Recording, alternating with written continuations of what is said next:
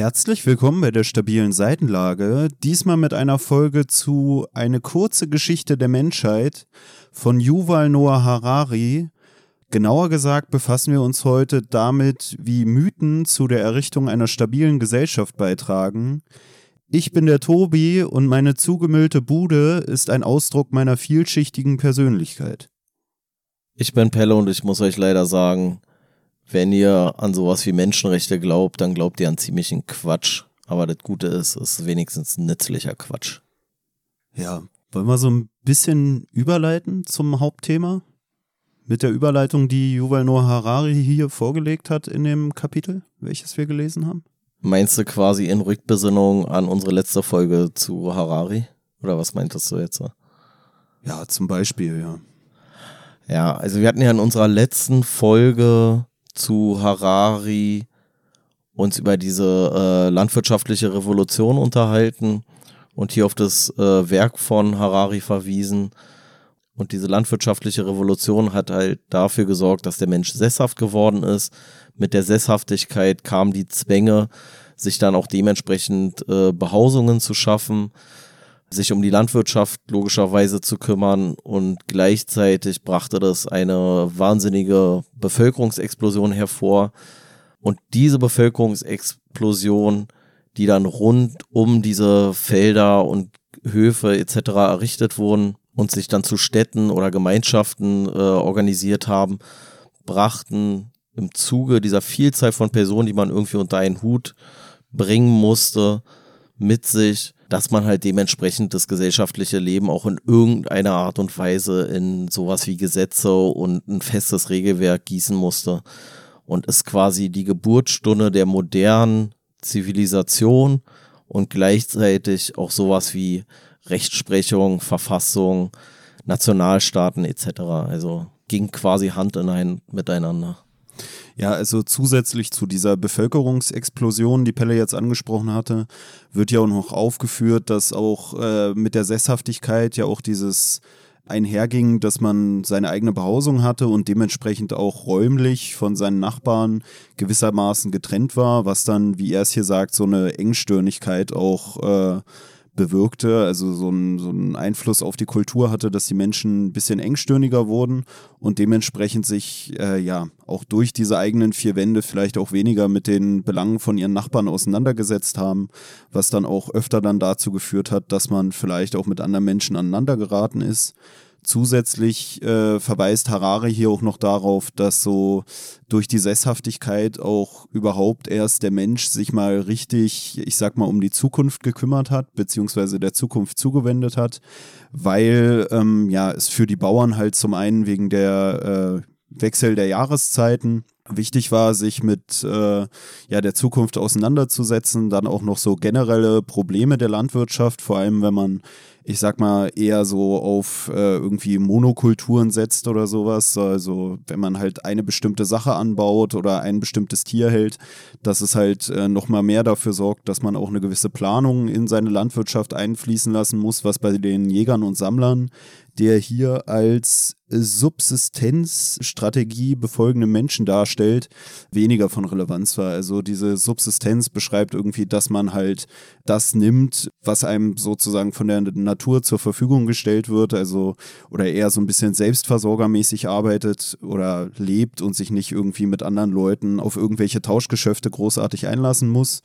Zusätzlich verweist er auch noch darauf, ähm, dass Bauern nicht nur sich nach der Zukunft richten mussten in ihrer Planung des Lebens, sondern äh, auch den Vorteil hatten gegenüber den Jägern und Sammlern, dass sie ja selbst auch die Zukunft gewissermaßen bestimmen konnten, also ihre eigene, indem sie halt vorgeplant haben, was bei den Jägern und Sammlern, so wie er es hier darstellt, auch weniger eine Rolle gespielt hat, da die halt umhergelaufen sind und gejagt und gesammelt haben und einfach geguckt haben, was sie finden konnten und nicht groß geplant haben, wenn ich jetzt hier das einpflanze, was ich jetzt eigentlich essen könnte, dann wird das mir vielleicht in 20 Jahren Ertrag für meine Familie sichern.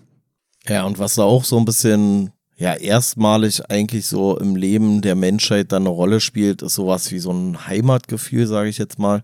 Also man schafft sich eine Behausung, ein Heim.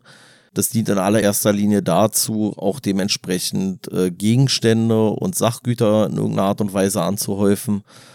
und äh, schafft damit halt auch ganz neue Verbindlichkeiten, die man vorher gar nicht so kannte. Also sowas wie Eigentum war vorher gar nicht so ein Riesenthema, weil man sowieso nur das benutzt hat oder das gebrauchen konnte, was man auch für die, für die Reise mit sich nehmen konnte. Und das schafft halt alles wieder ineinandergreifende Mechanismen, die dafür sorgen, dass man sich halt auch ein bisschen ja, in so eine kapitalistische Struktur begibt. Und das muss wiederum dann halt alles dementsprechend geordnet sein. Und hier wird dann auch darauf verwiesen, dass diese, dass in verschiedenen Teilen der Welt, weiß ich nicht, in, in China beispielsweise, dass dann erste große, ja, sowas wie Nationalstaaten oder Staaten entstanden sind, in irgendeiner Art und Weise. Also in China dann halt eine Dynastie. Dann haben wir das antike Rom, wir haben sowas wie Mesopotamien oder das Persische Reich oder was auch immer. Und überall dort entstehen dann halt in irgendeiner Art und Weise sowas wie Gesetze, was halt vorher irgendwie gar nicht, ähm, ja, gar nicht so existent war. Da wird hier zum Beispiel verwiesen auf den Hammurabi-Kodex. Und das ist gewissermaßen eine Handlungsanweisung, könnte man sagen. Also so eine Sammlung von Rechtssprüchen, die dieser Hammurabi, dieser äh, König zur damaligen Zeit zu allen möglichen Bereichen ja, von sich gegeben hat und die dann festgehalten wurden und die quasi so eine Handlungsanweisung dann wurden im, was war das, Persischen Reich? In äh, Babylonien 1776 vor unserer Zeitrechnung, also vor Christus. Ja, genau. Und was diese Rechtsprechung dann aber erstmal lange bestehen ließ, aber auch gleichzeitig aus unserer Sicht heute fragwürdig erscheinen ließ, war halt der Glaube daran, dass das halt eine gerechte Regelungsweise für die Gesellschaft sein könnte. Aber da wird halt ganz klar unterschieden in Freigeborene, in Gemeine und in Sklaven oder in Unfreie, je nachdem, kann man nennen, wie man möchte. Also es gibt quasi verschiedene Kategorien von Menschen, die unterschiedliche Wertigkeiten haben, die auch unterschiedliche Rechte demzufolge haben. Und es regiert auch so ein bisschen, sage ich mal, dieses Prinzip Auge um Auge, Zahn um Zahn. Also wenn du jemanden im wahrsten Sinne des Wortes ein Auge ausstichst, so, dann kann dir halt auch ein Auge ausgestochen werden. Ist so ein bisschen das, was man immer noch so kennt äh, wenn man irgendwie in, ähm, ja, in die arabisch geprägten Länder guckt und wo es es ja immer noch so, zumindest in Teilen gibt, dieses so ein Dieb, der was gestohlen hat, den schlägt man halt die Hand ab. So. Also es ist relativ, ja, aus unserer Sicht schon martialisch das ähm, Rechtssystem, sage ich mal. Ja, und der Harari führt auch an, dass er davon ausgeht, dass der Hammurabi, auch wenn er es vielleicht so ein bisschen so darstellt und auch äh, sagt, dass diese Gesetze gewissermaßen von Gott gegeben seien, dass der wohl selbst nicht geglaubt habe, dass es so einen natürlichen Ursprung dieser Gesetzmäßigkeiten gibt, die er da zu Papier gebracht hatte. Und ähm, sagt halt, dass Leute, die eben solche ähm, ja, Gesetze sozusagen in die Welt gerufen haben, dass das wohl oft Leute waren, die gemerkt haben, dass der Mensch halt nicht über so einen Instinkt der Massenkooperation von Natur aus verfügt und dass, wie Pelle ja vorhin schon meinte, solche ja, Mythen, an die man glaubt, die dann in Form von solchen Gesetzen auch ausgedrückt werden, ähm, dazu notwendig sind, um ja eine Gesellschaft zu ein, sage ich mal. Und dementsprechend lässt sich auch so ein bisschen darauf schließen, dass auch ähm, ja aufgrund dessen, dass wir halt diesen Instinkt zur Massenkooperation nicht haben und diese einzelnen Gesellschaften dann zum Beispiel in Form von Staaten durch solche eher konstruierten Gesetze zusammengehalten werden, dass halt auch oftmals Kriege dann eigentlich so ein Ausdruck äh, von konkurrierenden Gesetzesvorstellungen sozusagen sind, also von konkurrierenden Ideen über das Zusammenleben von Menschen, die dann äh, miteinander in, ja, in Konflikt treten und gleichzeitig stellt sich da dann auch wieder dar, dass das halt nicht so was Instinktives ist, dass wir Menschen miteinander irgendwie kooperieren, dadurch, dass unterschiedliche Gesellschaften, die sich selbst dann wieder künstlich solche Gesetze, sage ich mal, aufdrücken, miteinander eher in Konflikt geraten, als dass sie ja dann auch durch so einen naturgegebenen äh, Instinkt miteinander eher kooperativ handeln. Also man könnte sagen, dass jedes Gesellschaftskonstrukt, was aktuell irgendwo auf der Welt existiert, quasi gleich Quatsch ist. Also gleicher Blödsinn, weil alles irgendwie ausgedacht wird, um einfach eine gewisse Stabilität zu machen oder zu schaffen.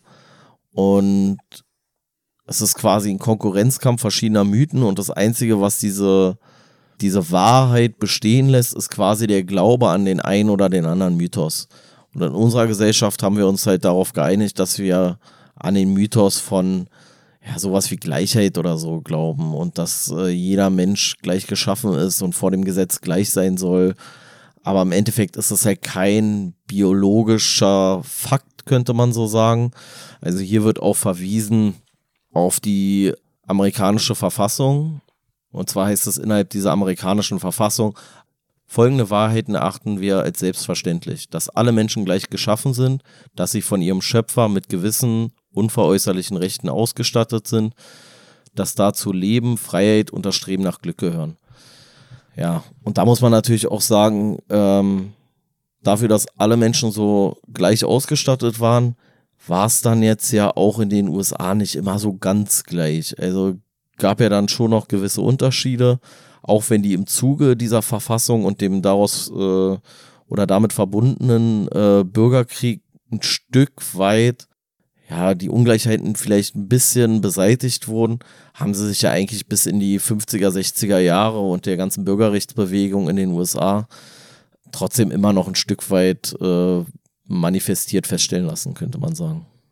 Ja, und äh, etwas, was auch so diesen Kodex Hammurabi und äh, diese Unabhängigkeitserklärung für mich ein bisschen miteinander in äh, Beziehung setzt, beziehungsweise sich auch vielleicht leichter macht, das Ganze zu merken, wann die beiden Sachen rausgekommen sind, finde ich war ganz interessant, dass dieser Codex Hammurabi 1776 vor unserer Zeitrechnung kam und die Unabhängigkeitserklärung 1776 nach Christus. Ach echt, ja, habe ich gar nicht drauf geachtet. Ja, ja, oder ich habe es mir äh, falsch abgetippt. Ja, kann auch sein. Aber dann würde ich den Mythos jetzt ins Leben äh, setzen oder in die Welt hinausschicken und wenn genug Leute dran glauben, dann ist es ein Faktum. Aber ähm, ja, wie gesagt, war für mich selbst ganz interessant. Ich habe auch das Gefühl, ich kann mir fast den Kodex Hammurabi jetzt besser merken als, als äh, das Datum der Un äh, Unabhängigkeitserklärung. Echt? Nee, das hatte ich sogar tatsächlich mal auf dem Schirm. Aber den Kodex Hammurabi habe ich zum ersten Mal gehört, muss ich ganz ehrlich sagen. Ähm, ja, und was er halt, also was für ihn halt so das Entscheidende halt ist, ist der Glaube halt daran, dass wir an das eine oder das andere, ja, dass wir das für unsere Lebensrealität quasi annehmen.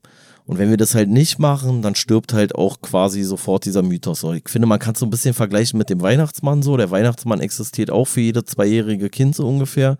Zumindest hier in Mitteleuropa und in christlichen Haushalten. Und in dem Moment, wo man sich dazu entschließt, dass man sagt, so, ja, nee, irgendwie glaube ich das aber alles nicht, spielt der Weihnachtsmann auf einmal gar keine Rolle mehr. So. Und damit stirbt er halt so. Und so ist es halt mit allem, woran wir glauben. Deswegen könnte man ja auch sagen, so Gott stirbt so immer mehr, immer schneller eigentlich auch. Weil wenn wir nicht mehr dran glauben und den Glauben nicht mehr praktizieren in irgendeiner Art und Weise, dann spielt es halt keine Rolle mehr, ob wir uns das mal ausgedacht haben oder nicht. Dann ist es einfach nicht da. Aber in dem Moment, wo wir alle dran glauben, dann ist es Teil unserer Lebensrealität. Und für mich ist auch ein bisschen da so die Quintessenz, dass man halt sowas wie äh, Glaube an Gleichheit oder sowas, dass man das halt praktizieren muss und dass man daran halt in irgendeiner Art und Weise festhalten muss, weil es sonst einfach nicht mehr da ist. Und jetzt kann man sagen, so, naja, ist ja eh ausgedacht, ist ja vielleicht, dann können wir ja auch an einen anderen Mythos glauben, ja, können wir. Ich weiß aber nicht, ob es besser ist. So. Also ich finde unser Mythos, ich finde ja eigentlich ganz gut im Großen und Ganzen. Ich meine, der ist die Grundlage meiner, meiner Erwerbstätigkeit gewissermaßen. Diesem Glauben an die Gleichheit wird ja hier von Harari auch so eine ja eher biologisch, ja aus biologischer Perspektive äh, formulierte Passage aus dieser Unabhängigkeitserklärung entgegengesetzt ähm, die sich halt eher dann auf die rein wissenschaftlichen Fakten bezieht und nicht so auf diesen Glauben. Und da wird dann diese Passage, die Pelle vorhin vorgelesen hatte, hier so formuliert. Folgende Wahrheiten erachten wir als selbstverständlich. Dass sich alle Menschen unterschiedlich entwickelt haben, dass sie mit veränderlichen Eigenschaften geboren wurden und dass dazu Leben und das Streben nach Lust gehören. Und ähm, also ich verstehe schon, dieses, was du meinst, so, dass, dass dieser Glaube daran an sich nicht schlecht ist. Gleichzeitig ja, sind es ja so eine Sachen, wo heutzutage dann äh, viele Debatten, sage ich mal, dann drüber auch äh, geführt werden, oder? Über diese Gleichheit der Menschen. Ja, ja. Weil Und ich Menschen glaube, deswegen ja krankt so, auch. Naja, ja, aber weil du ja gerade meintest, du findest das selber gut, aber irgendwie sind ja viele Debatten, die heutzutage geführt werden, bestehen ja gerade ähm, ja um diese, diese Formulierung, oder? Dass alle Ja. Menschen gleich seien, wobei dann halt Männer und Frauen alle in einen Topf, sage ich mal, geworfen werden. Also man, man würde das dann hier vielleicht eher so betrachten, dass man sagen würde, vor Gott sind alle gleich oder so, ne? Vor dem Gesetz. Ja, ja, ja, ja, okay, ja. Aber ich meine, ich meine halt nur, dieses, diese Gleichheit wird ja heutzutage manchmal so, dass ihr denkst, ja, nee, wir sind nun mal nicht alle gleich. Und äh, eigentlich müsste man die Menschen ja viel mehr vielleicht sogar anhand ihrer individuellen Befindlichkeiten beurteilen, als dass man wirklich für alle den gleichen Maßstab ansetzt, weißt du? Und das ist ja oft dann, finde ich, auch komisch bei den Leuten, die mehr Gleichheit fordern, dass ich dann manchmal das Gefühl habe, ja, wenn wir wirklich alles komplett gleich machen würden, äh, wärt ihr vielleicht die, die am wenigsten davon profitieren. So. Nee, ich glaube eher, dass, also so meine Wahrnehmung, dass das Problem halt ist, dass wir halt nicht gleich sind. Dass wir uns gar nicht, dass wir uns mit so komischen individuellen Scheißsachen da ständig auseinandersetzen, anstatt einfach zu sagen, vor dem Gesetz ist jeder gleich und jeder hat Chancengleichheit. Jeder wird geboren als freier Bürger in diesem Land und hat die gleichen Chancen.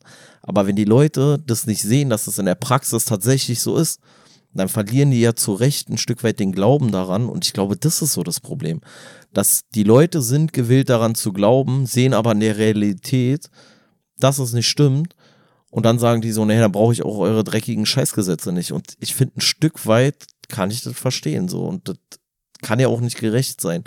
Also alleine sowas wie Erbschaft. So, weißt du, das macht halt Menschen per Geburt ungleich. Weil der eine erbt halt 10 Millionen und der andere erbt halt 10 Euro.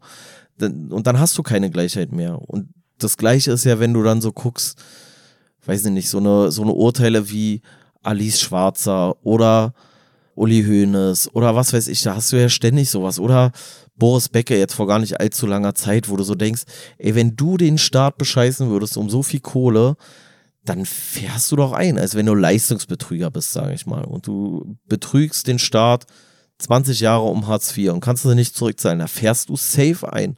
Und so ein Uli Hoeneß, der macht das irgendwie so geschickt da an der Steuer vorbei und dann laviert er sich irgendwie raus und ein halbes Jahr später ist er draußen und hat, weiß ich nicht, wie viel Millionen vielleicht äh, dadurch trotzdem noch irgendwie verdient oder sowas. Und ich glaube, das ist so, das, was den Leuten stinkt. Die wollen an was glauben und sehen aber, naja, ey, ich kann ja gerne dran glauben, aber in der Praxis ist es gar nicht, wird es gar nicht umgesetzt. Und damit ist dieser ganze Mythos dann, glaube ich, so ein Stück weit verloren. Und so ist es, glaube ich, bei so ganz vielen Sachen so, dass man, man möchte daran glauben, weil man es eigentlich auch gut findet.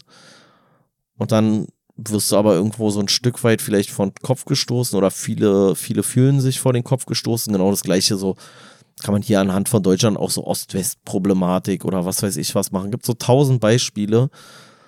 Ja, und dann glaubt irgendwann keiner mehr an den Mythos und damit stirbt der Mythos und dann haben wir hier irgendein Gesellschaftssystem, was vielleicht auf andere Sachen Wert legt. Deswegen muss es ja eigentlich immer angepasst werden und deswegen ist ja beispielsweise das Grundgesetz auch immer wieder angepasst worden. So. Also, weiß ich nicht, beste Beispiel ist sowas wie Homo-Ehe. So. Man kann jetzt von der Ehe halten, was man will. So. Ich finde das so, wie das praktiziert wird, eh Müll. Aber trotzdem hat es dazu geführt, dass man irgendwann gesagt hat, nee, auch Homosexuelle sollen die gleiche Möglichkeit haben, sich zu vermählen wie Heterosexuelle. Und das ist ja auch wieder so, hat ja auch was mit Gleichheit zu tun. Ja, im Grunde ist es ja auch dieses, äh, wie heißt es immer, die einen sind gleich, die anderen sind gleicher oder so, ne? Also ähm, Da sind wir bei Farm der Tiere, da schließt sich Ja. ein langer Kreis. Die, die größte äh, Lüge, sage ich mal, oder der größte Mythos ist wahrscheinlich einfach diese Gleichheit der Startbedingungen, die da so ein bisschen mit drin steckt, wenn da gesagt wird, alle Menschen sind gleich.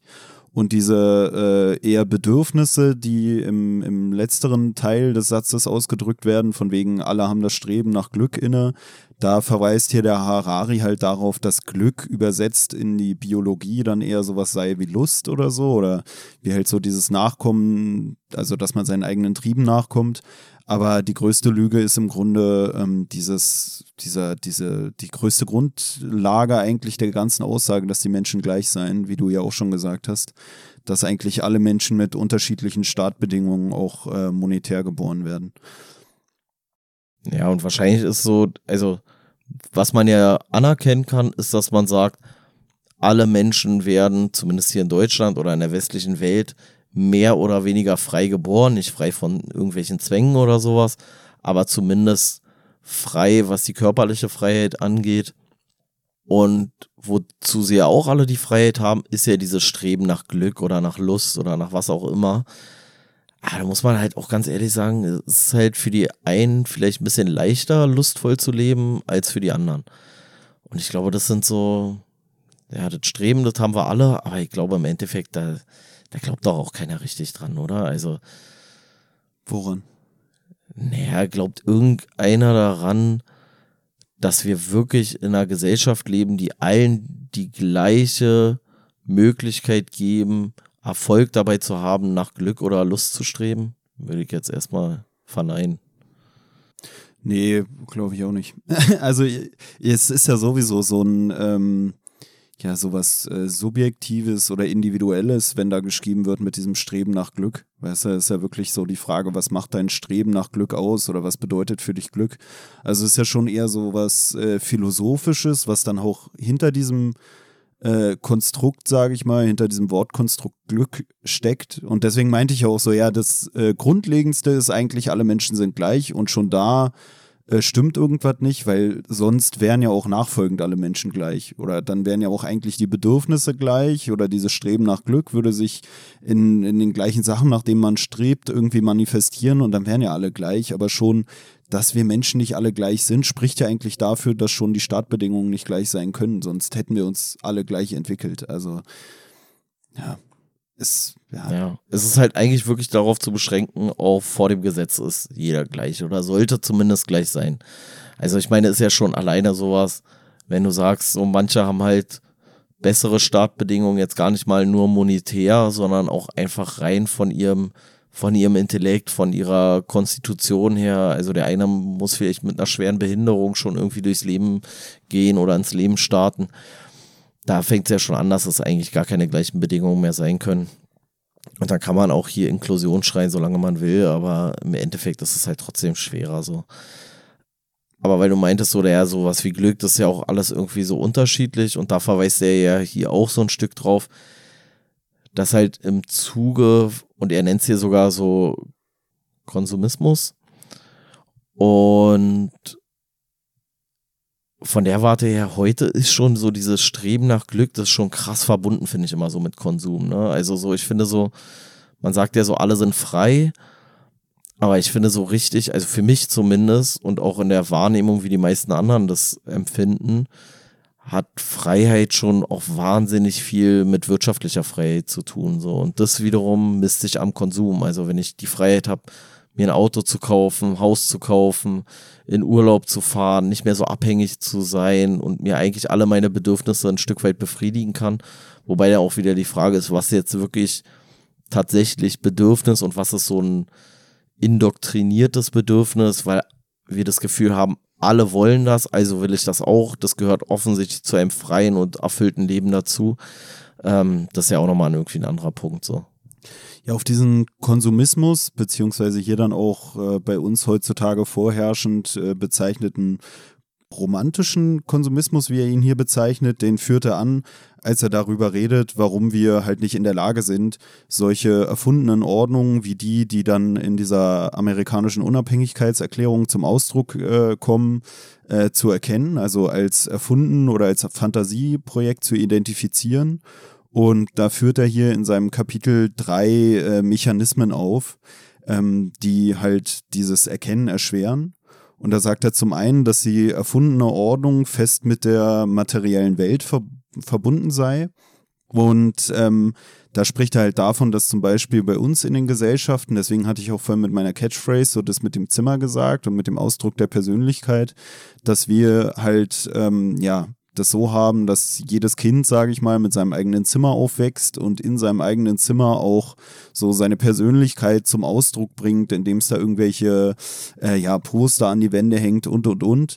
Und dass wir somit ähm, diesen Gedanken von wegen jeder ist ein Individuum und jeder hat seine eigenen Werte und äh, jeder ist äh, eigentlich äh, unabhängig davon, wie er von anderen Leuten bewertet wird, irgendwie für sich selbst wertvoll, sage ich mal dass das so eine Glaubenssätze sind, die dann in unserer realen Welt verankert werden. Und wenn wir dann irgendwie Kinder haben, dann erziehen wir die immer mit diesem ganzen Ding so, ja, hier, mach dein Zimmer, wie du willst, richte das so ein, wie du willst und lass dir von anderen Leuten nicht irgendwas einreden und reden da mit dem Kind eigentlich diese Glaubenssätze ein, die am Ende dann unsere Gesellschaft, die so vom Individualismus geprägt ist, auch formen.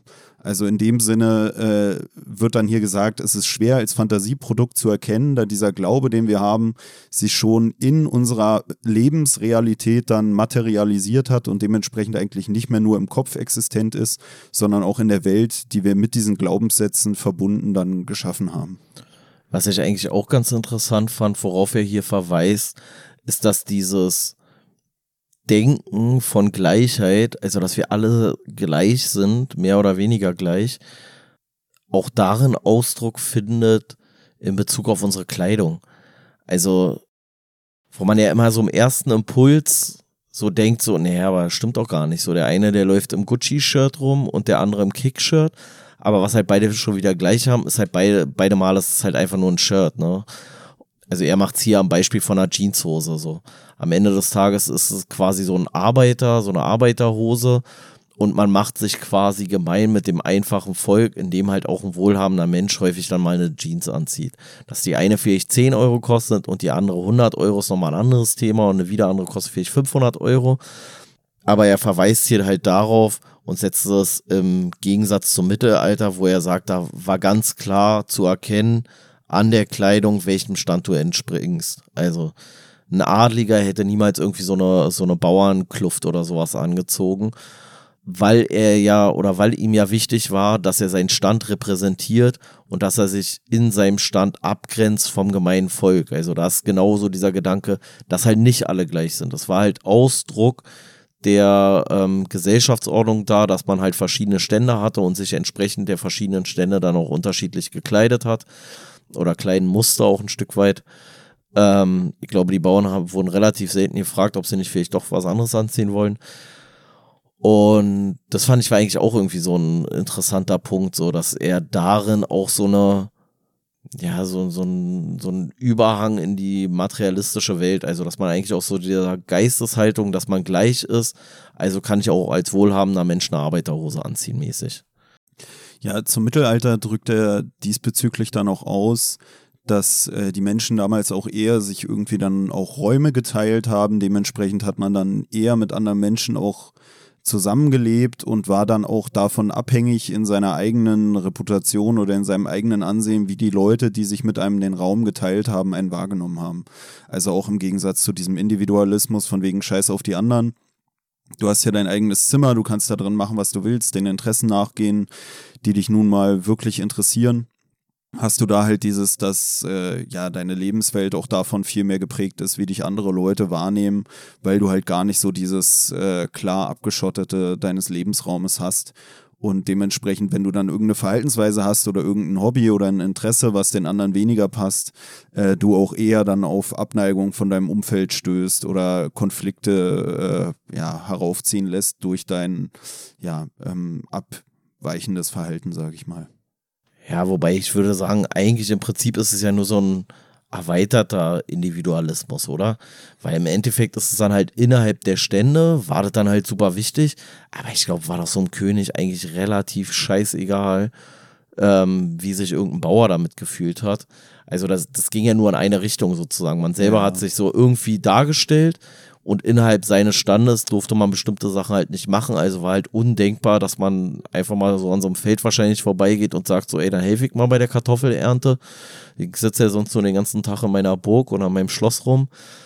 Ähm, also ich finde, innerhalb der eigenen Gruppe ist man dann auch wieder wahrscheinlich so ein Stück weit individualistischer, oder? Also es ist ja nur die Abgrenzung nach außen hin eigentlich, also zum, zur nächsten unteren Schicht oder was auch immer. Ja, ich musste da auch so bei dieser Mittelalter-Sache so an diese Gesellschaftspyramiden oder Lehnpyramiden oder wie die immer genannt werden denken.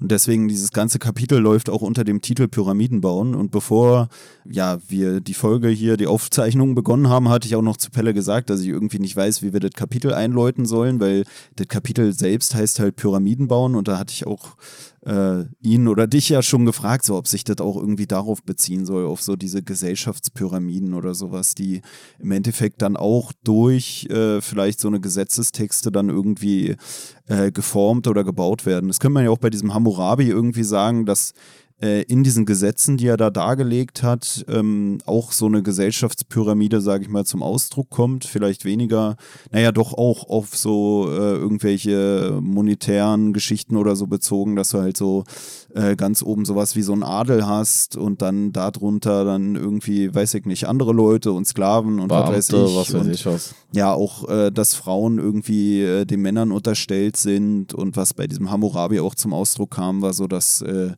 die Kinder von einem Mann eigentlich Besitz des äh, Mannes sind so und wenn jemand dann das Kind von mir zum Beispiel schädigen würde, dann würde im Gegenzug dann äh, ja, wenn Pelle das machen würde, Pelles Kind irgendwie äh, wiederum geschädigt werden.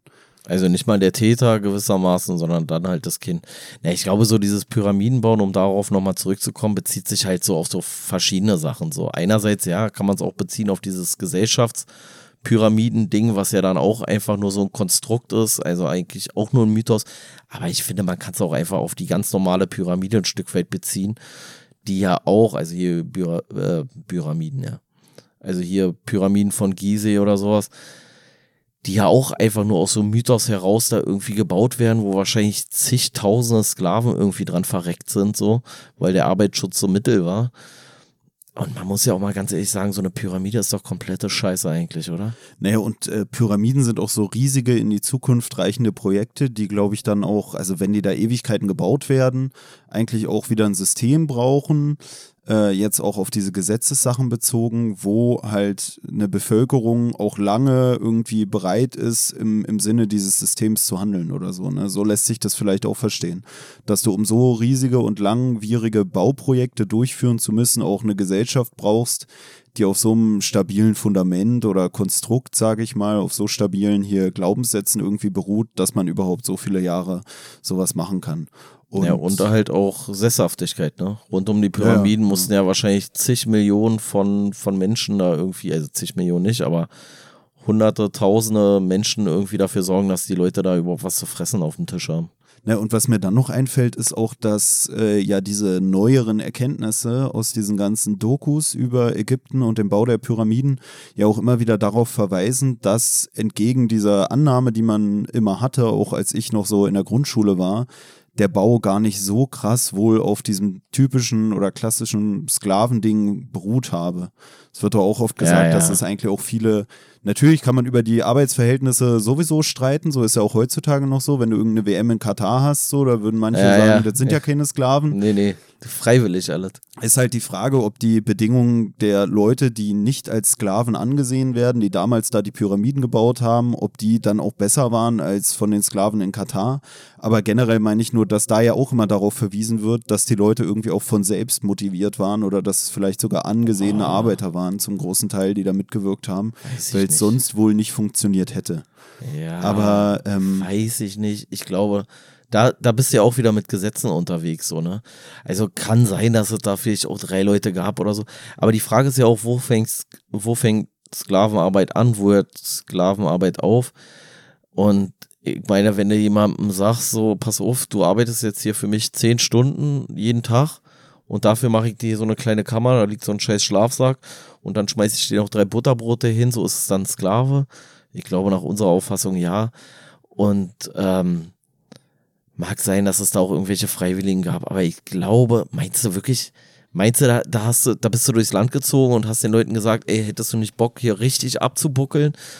Äh, weiß es nicht keine Ahnung, ich kann es mir irgendwie nicht so richtig vorstellen. Na, bei diesen Quellen, die immer rangezogen werden, weiß ich auch nicht, wie differenziert die sind, weißt du? Also, wenn es dann da heißt, ja, da wurde ein Text gefunden und da stand, was für eine Bezahlung ein Bauarbeiter beim Bau der Pyramiden bekommen hätte, da in irgendeine so scheiß Steintafel eingeritzt. Ja, vor allem, wie repräsentativ ist dann der eine Bauarbeiter da sozusagen, naja, und die, Ja, die Frage ist ja auch, Gibt es dann nochmal einen Unterschied zwischen jemandem, der als Bauarbeiter bezeichnet wird und zwischen Sklaven? Ist der Bauarbeiter vielleicht derjenige, der die Sklaven für die jeweilige Baustelle stellt? Ja, oder der, der, der einfach die Peitsche schwingt so, weißt du, und die dann da hochjagt. Ich weiß es nicht, keine Ahnung.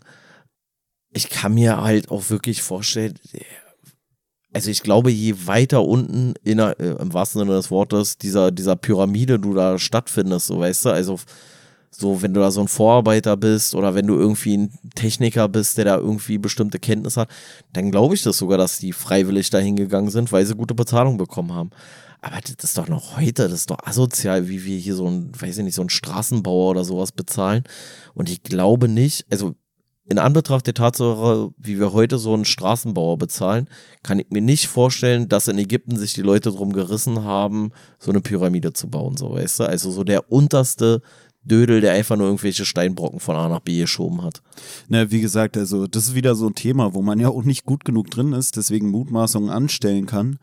Aber es kann ja auch sein, weißt du, wenn du da so alle Gehaltsnachweise aus dem alten Ägypten auf irgendwelche Steintafeln da geritzt gefunden hast und dann ist da wirklich der Bauarbeiter aufgezählt und verdient gar nicht so schlecht, dann ist ja allein schon ein Witz, dass eigentlich den Sklaven ja ausmacht, dass er im Besitz von jemand anderem ist und deswegen auch eigentlich keine Bezahlung kriegt, so, weil warum auch? Er, ihm wird ja eigentlich die Nahrung und so von seinem Besitzer gestellt und dementsprechend taucht er ja auch auf keiner Gehaltsliste auf, weil sonst wäre er ja kein Sklave mehr, weißt du, wenn er Lohnarbeit machen würde. Ich kann mir halt auch gar nicht vorstellen, dass sowas, also ich habe ja schon gesagt, so für mich sind die Pyramiden, ja, ist mega beeindruckend, ja, bla bla bla.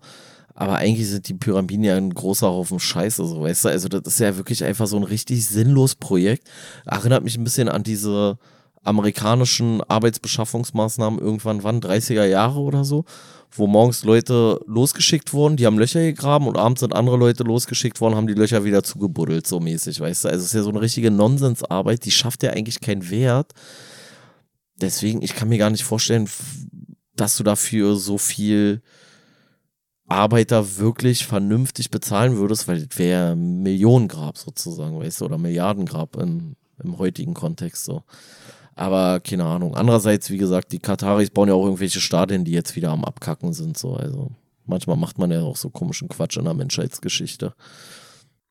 Ja, Harari hat ja auch so einen Satz in seinem Buch, ähm, dass die Geschichte etwas ist, das eine kleine Minderheit tut, während die anderen Acker pflügen und Wasser schleppen.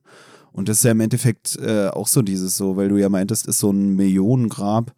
Aber im Endeffekt so, ja, das gibt ja genug Leute, die dann irgendwas erwirtschaften in so einem, in so einem riesigen Reich, ne? Und äh, dann gibt es ja halt ein paar deiner Gelder, die erwirtschaftet werden durch die niederen Schichten innerhalb der Bevölkerungs- oder innerhalb der Standespyramide, sage ich mal, gibst du halt dann für so ein scheiß Bauprojekt aus.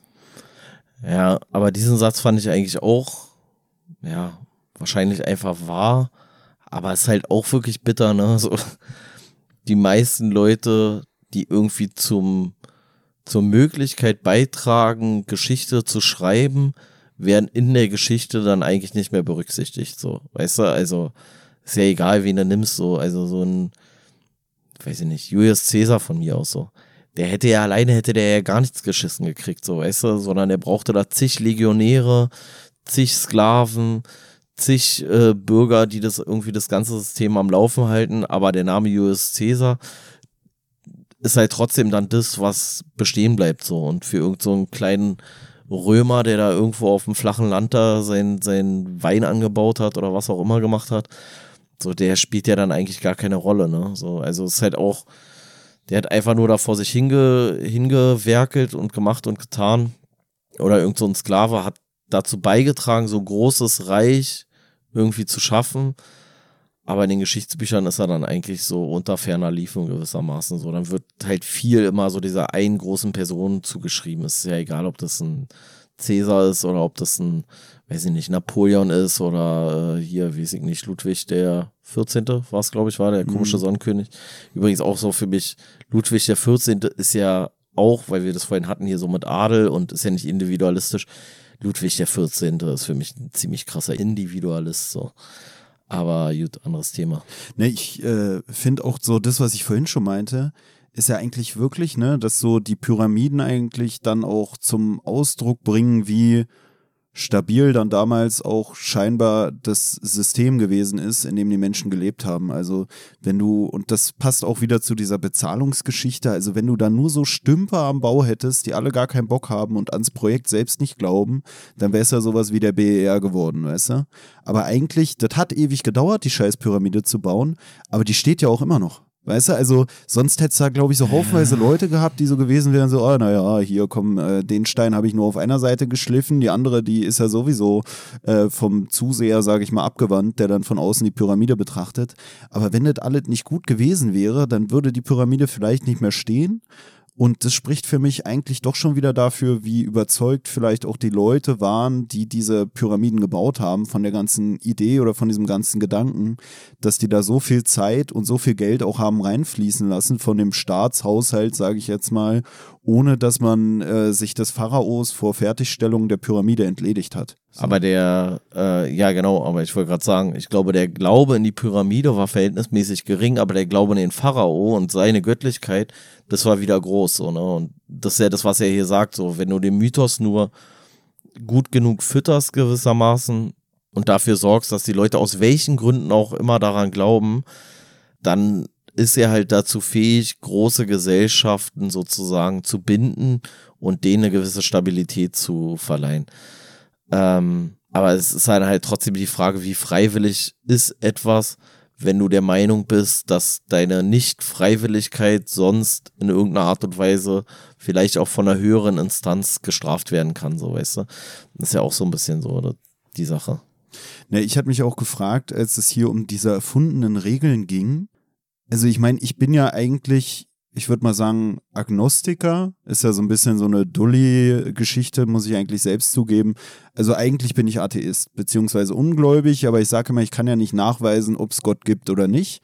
Aber ähm, für mich war auch so eine Frage, die ich mir gestellt habe hier beim Lesen, ob so jemand wie Jesus oder so, weißt du, irgendwie so eine ähm, Propheten, auch von mir aus auch Mohammed so, auch wenn ich den eher raushalten will, weil man dann vielleicht eher auch wieder. Weil dir vielleicht äh, eher der Kopf abgeschlagen wird oder was? Genau, genau. Und äh, reicht ja schon, wenn ich mich äh, um Kopf und Kragen rede, wenn es ums Christentum geht. Das muss ich ja dann nicht noch mit Mohammed machen. Aber ich habe mich dann gefragt, inwiefern so Leute wie Jesus oder Mohammed wirklich selbst an das geglaubt haben, was sie gesagt haben. Also wenn es zum Beispiel Propheten sind, die irgendwelche übernatürlichen Geschichten schildern, von wegen mir ist Gott erschienen und der hat mir irgendwas gesagt und mm, mm, mm. ich habe mich gefragt, inwiefern die selbst dann auch dran geglaubt haben oder ob sie sich dessen bewusst waren, dass sie vielleicht gerade etwas in die Welt setzen, woran sie vielleicht selbst nicht glauben, aber sie wussten schon, wenn Leute, denen ich das erzähle, dran glauben. Wird die Welt zu einem besseren Ort? Ja. Zumindest. Also ich weiß nicht, ob so jemand wie Jesus wirklich so Erscheinungen hatte, wo er Gott gesehen hat oder Ey, wir müssen, wir müssen ja mal ganz ehrlich sagen, ne? Also wenn er sie gehabt hat, also dann, also was ich immer daran nicht verstehe, wenn wir Jesus das glauben, Warum glauben wir das Jesus, aber warum glauben wir das nicht Bernd aus der Fußgängerzone? So, der weißt du, der, der erzählt mir auch was von irgendwelchen wilden Erscheinungen. Und ich glaube, der einzige Grund ist, warum wir Jesus das glauben, ist, weil wir Jesus das glauben wollen. So, aber im Endeffekt, das ist ja wieder so dieses Ding, weißt du, so dass man so sagt, so, der Mythos muss für uns in irgendeiner Art und Weise attraktiv sein. Und dann macht es uns auch manchmal Spaß daran zu glauben, so ähnlich wie, dass der Mensch Menschenrechte hat wir wollen daran glauben, weil wir sagen, ja, das ist schon eigentlich ganz gut, wenn ein dunkelhäutiger Mensch nicht dafür umgebracht wird, weil er halt dunkelhäutig ist. Oder ein Asiate, weil er halt asiatisch aussieht. Oder ein Homosexueller, weil er, weil er eine andere Sexualität hat. Oder ein ähm, Behinderter, sagt man noch Behinderter? Weiß ich immer nicht. Ein Behinderter, weil er halt behindert ist oder sowas wir möchten gerne daran glauben, weil wir darin für uns einen Nutzen sehen und weil uns das auch eine gewisse Sicherheit gibt. Weil wir ja vielleicht sagen, so, ey, vielleicht bin ich ja selber mal in irgendeiner Art und Weise eine Minderheit und dann will ich mich auch darauf berufen. Und bei Jesus ist es, glaube ich, genauso. Dass man möchte daran glauben, weil man darin einen Vorteil sieht. Also glaubt man daran, aber im Endeffekt, ich glaube, also glaubst du, dass Jesus so hat?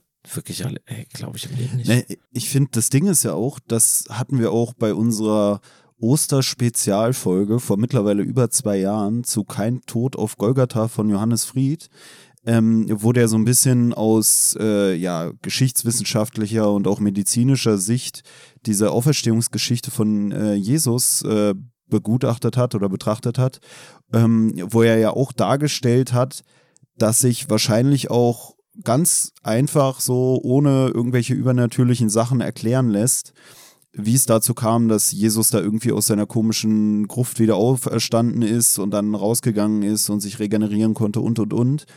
Dass das ja auch dazu beigetragen hat, also diese Unverständlichkeit von uns Menschen, was da wirklich passiert, äh, ja, hätte sein können oder so bei dieser ganzen äh, Kreuzigung oder nach der ganzen Kreuzigung, dass das ja auch dazu beigetragen hat, dass Jesus so eine Lichtgestalt geworden ist oder so bekannt geworden ist. Ne? Also es sind ja nicht mal die Sachen, die er selbst berichtet hat, sondern ja, einfach so eine zufälligen Todesumstände. Zuschreibung auch einfach. Ja, Wurde ihm einfach zugeschrieben. Einfach, weil äh, den kannst du ja nicht mehr fragen, weil Jesus war froh, dass er überlebt hat, ist schnell reingehauen und die Leute waren danach so, ey, der Grab ist leer, irgendwie ist er weg, irgendwer hat ihn nochmal da durch einen Olivenhain steppen sehen, ah, dann muss er ja auferstanden sein. Und das wäre ja dann so ähnlich, wie wenn du hier deinen Bernd aus der Fußgängerzone hast, weißt du, dann säuft er sich hier in der Wilmersdorfer Straße ein an, kippt da irgendwie aus dem Latschen, hat vorher die ganze Zeit gesagt, irgendwie Jesus lebt oder was weiß ich, wird dann irgendwie im Krankenwagen ins Krankenhaus gebracht, dann wird nochmal Promille-Check gemacht, gemacht mit einem defekten Gerät, was irgendwie 8,0 Promille anzeigt. Man denkt sich so, okay, der ist sowieso tot. Und dann wacht er im Krankenhaus wieder auf und auf einmal hast du doch so diese übernatürliche Geschichte von Bernd aus der Fußgängerzone, der es geschafft hat. So. Ja, weißt du, und dann kommen nicht. irgendwelche komischen Sachen, die sich zueinander verketten. Naja, das ist ja dieses naja, Ding. Das Interessante ist, finde ich ja vielmehr so, dass Jesus und diese ganze Auferstehungsgeschichte äh, und sowas alles ist ja ein Mythos. Und wir kommen, glaube ich, nur noch so ein bisschen auf den Mythos klar, weil er aus einer Zeit kommt, wo Mythen einfach noch akzeptierter waren. Und wenn du heute mit so einem Mythos kommst, dann sagen alle, du bist nicht ganz sauber, Alter. Ja, wie du schon sagst, es ist auch so, äh, wo soll der neue Prophet herkommen, wenn eigentlich alle Sachen mittlerweile so viel besser durch Naturwissenschaft erklärt werden können, dass wir sogar in der Lage sind, retrospektiv diese ganzen Umstände von der Kreuzigung und der Wiederauferstehung mit Wissenschaft äh, zu widerlegen. Also diese offiziellen oder biblischen Darstellungen, sage ich mal, werden dann widerlegt mit der Wissenschaft, obwohl diese ganze Kreuzigungsgeschichte schon 2000 Jahre her ist. Ne? Und wenn du dann heute ankommst und so einen machst auf, ich bin der Bernd, ich habe dies und das erlebt, dann kannst du halt heute ganz klar sagen, ja, okay, ist eine Schizophrenie. Weißt du, und früher war Jesus so, da hast du dir gedacht, okay, irgendwas stimmt mit dem nicht. Der redet da irgendwie in seinem Kämmerchen mit irgendwem und kommt danach mit so einer komischen Steintafel um die Ecke, wo er irgendwas reinge... Also, ich glaube, jetzt verwechselst du ja, es mit nee, Moses. nicht mit Moses. Nee, so, sowas nicht okay. gemeint. Ja, okay. Aber ich meine generell. Aber ich meine generell, du, du konntest halt nicht äh, alles einfach so schnell wissenschaftlich äh, ergründen, sage ich mal. Das sind ja alles Sachen, die erst im Laufe der Geschichte entwickelt wurden, diese ganzen wissenschaftlichen Untersuchungsmethoden und auch Erkenntnisse über den menschlichen Körper, die dann dazu führen, dass man irgendwie bei Jesus eine alternative Erklärung zu der seit tausenden Jahren existierenden Erklärung für seine Auferstehung gefunden hat. Vor allem, ich finde, wir müssen ja gar nicht mal so weit zurückgehen. Also wenn wir jetzt nochmal so weit zurückgehen, dann hast du so den einen Mythos, also erstmal hast du der grundsätzliche Mythos Gott. So, dann einigen sich die Leute irgendwie darauf und dann kommt so einer um die Ecke und der nennt sich dann Jesus von, von Nazareth. Und der sagt so, ja, aber hier euer Mythos, da gibt es schon noch ein paar Fehler. Ich habe mir da mal was anderes ausgedacht.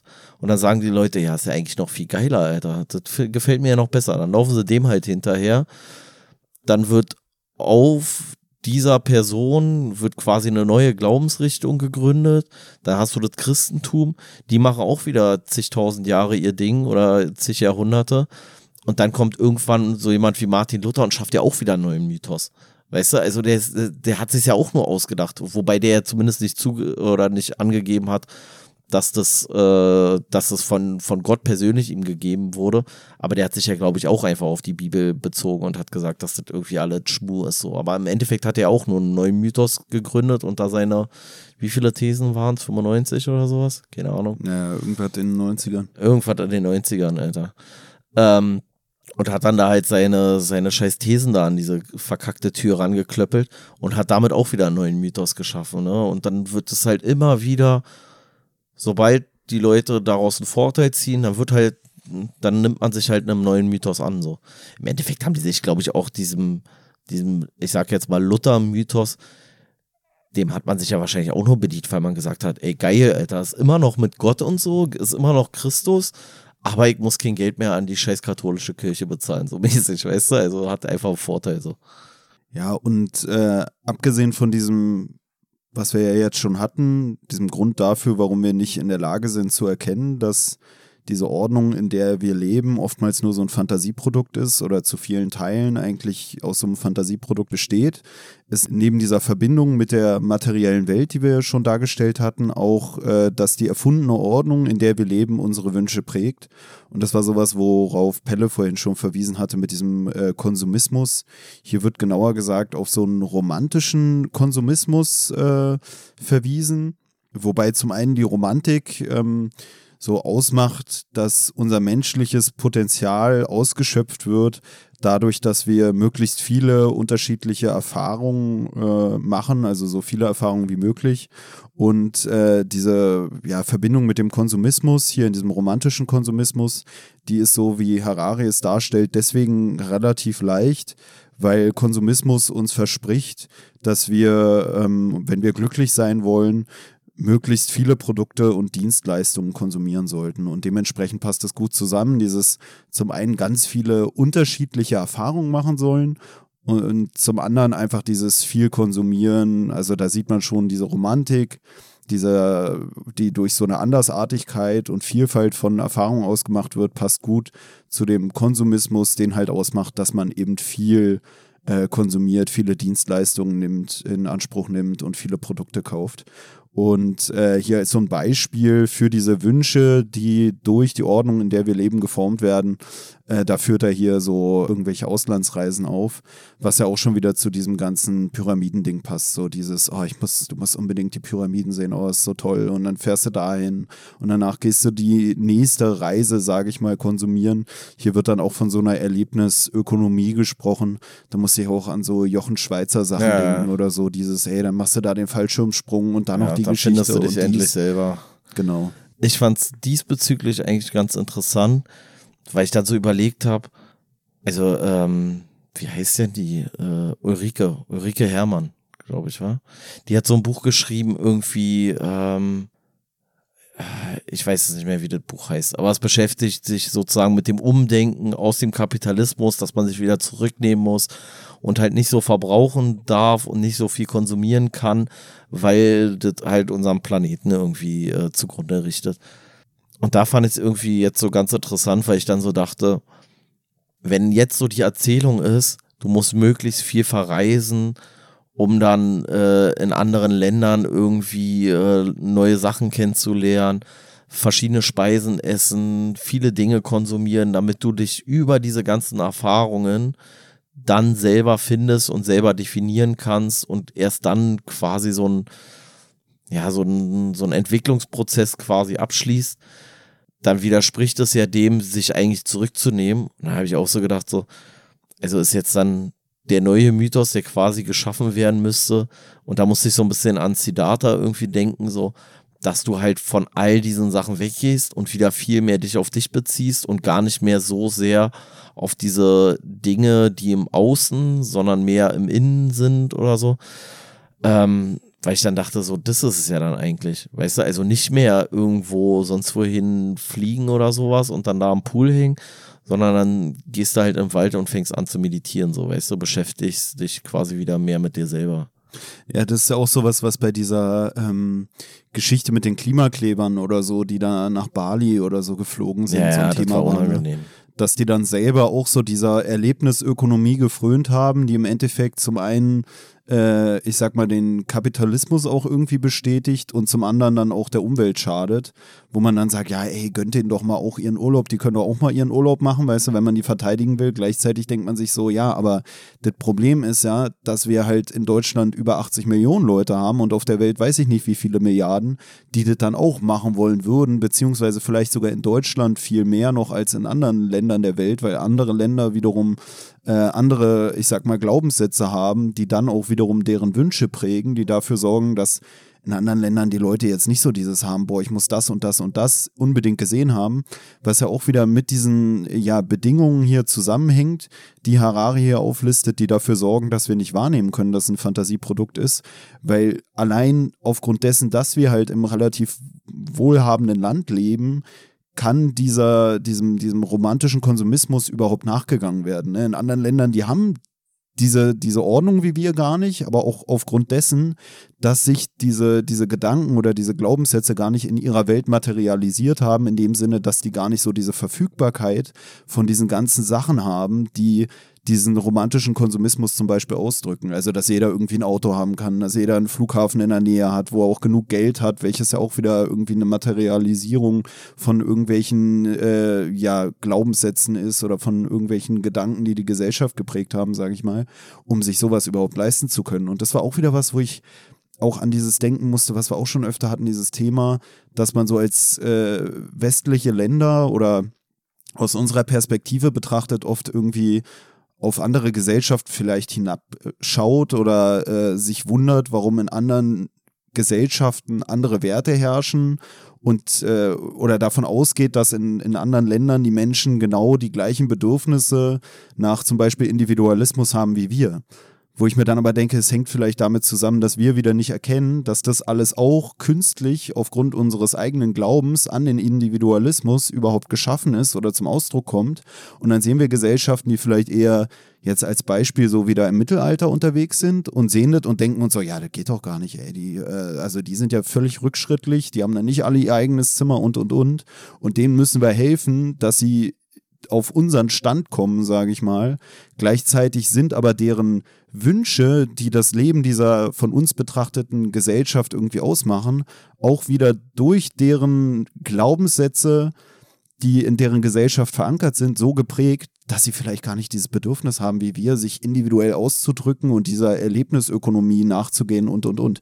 Die haben halt ganz andere Sachen, so ähnlich wie du es vielleicht auch gerade gesagt hast. So in so äh, Ländern, die eher buddhistisch unterwegs sind, haben die vielleicht viel mehr dieses, ach, ich setze mich hier zwei Wochen auf den Berg und äh, Ruhe in mir selbst und das ist für mich äh, vielleicht erfüllender, als irgendwie äh, zwei Wochen um die Welt zu fliegen, einen Flughafen nach dem anderen abzuklappern und dann im jeweiligen Land eine halbe Stunde da irgendwie einen Sightseeing-Trip zu machen, bevor ich schon wieder ins Flugzeug steigen muss. Ja, also so Kultur und Mythen, ist ja sowieso so miteinander verflochten, das ist ja gar nicht voneinander zu trennen. Ähm, ich glaube, warum man es den, diesen Klimaklebern eigentlich so übel genommen hat, dass sie nach Bali geflogen sind, ist, weil man halt die Verlogenheit da drin erkannt hat. Und ich glaube, das ist generell was, was, worauf Leute irgendwie so, ähm, ja, so gereizt reagieren oder so, wo die auch das ganz genau checken, dass wenn irgendeiner anfängt, dir einen Mythos verkaufen zu wollen, und zwar egal welchen, Teilhabe an der Gesellschaft, Solidarität, Solidarität auch gutes Beispiel, so äh, Corona. So, dann haben sich Politiker hingesetzt und haben gesagt, so, ey, wir müssen jetzt alle solidarisch sein. Und dann gibt es so drei, vier von diesen Idiotenpolitikern, die da irgendwelche fadenscheinigen Deals einfädeln und sich dann mit dieser, an dieser Pandemie bereichern.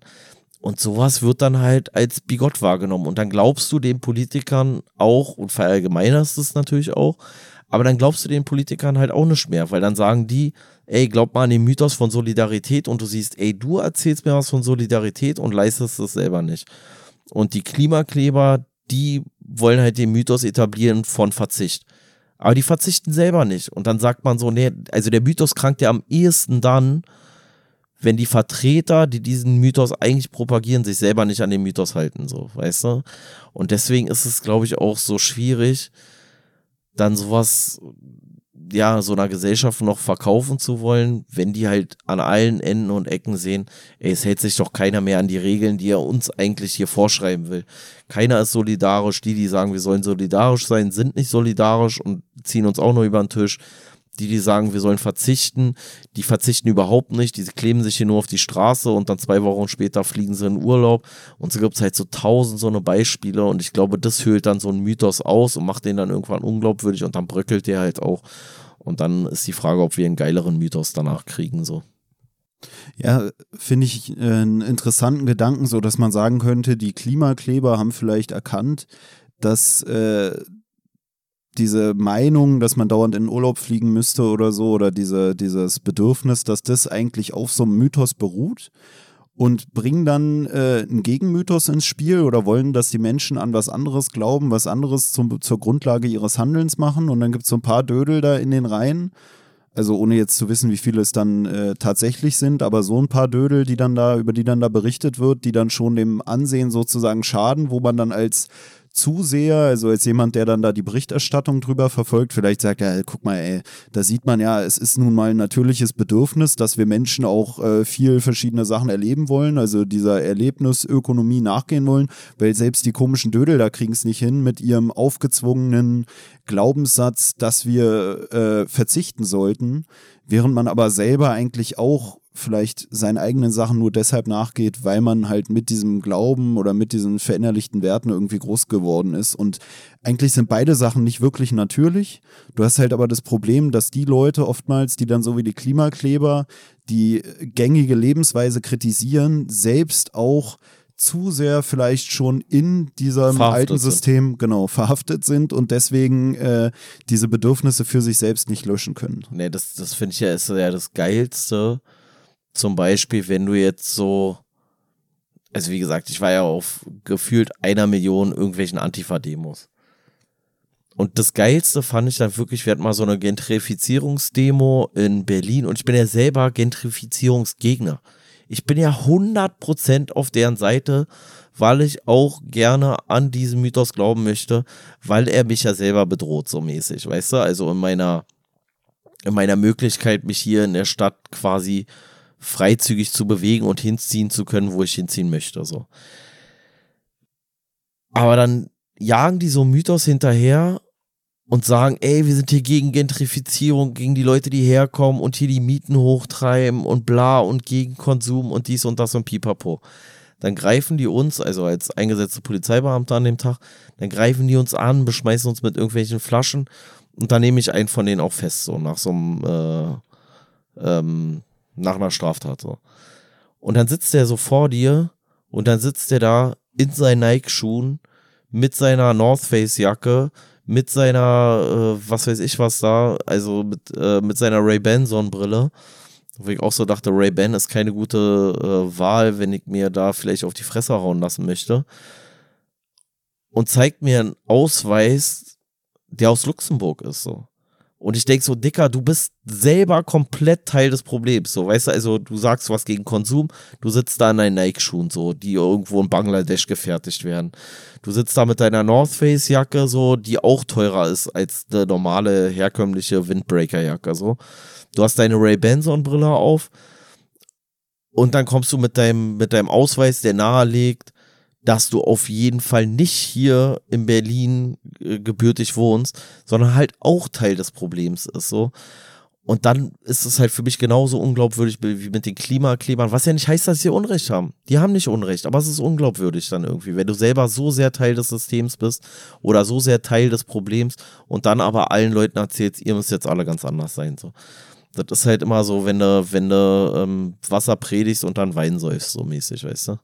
Na, ist ja bei denen auch so geil, weil die ja, glaube ich, durch auch Bilder aufgeflogen sind, die sie selber gepostet haben, um, ja, äh, keine Ahnung, um ihre, ihren hier, ähm, ihre ja, ihren romantischen Konsumismus irgendwie zum Ausdruck zu bringen. Ne? Also ich kenne das halt auch von, ist halt eher anekdotisch jetzt, aber ich kenne das auch oft von Leuten, die zum einen diese äh, ja, Naturschutzgeschichte äh, irgendwie machen und zum anderen mir dann aber auch die ganze Zeit erzählen, in wie vielen verschiedenen Ländern sie schon waren, wo man sich so denkt, okay, das musst du dir auch erstmal leisten können. Also dann kommst du wahrscheinlich eher aus einem wohlhabenderen Elternhaus, wenn du so viele Trips um die Welt gemacht haben kannst und gleichzeitig dann berichten die hier auch so eine Sachen, wie er sie hier dann hier auch zitiert, der Harari, von wegen, diese neue Erfahrung hat mir die Augen geöffnet und mein Leben verändert.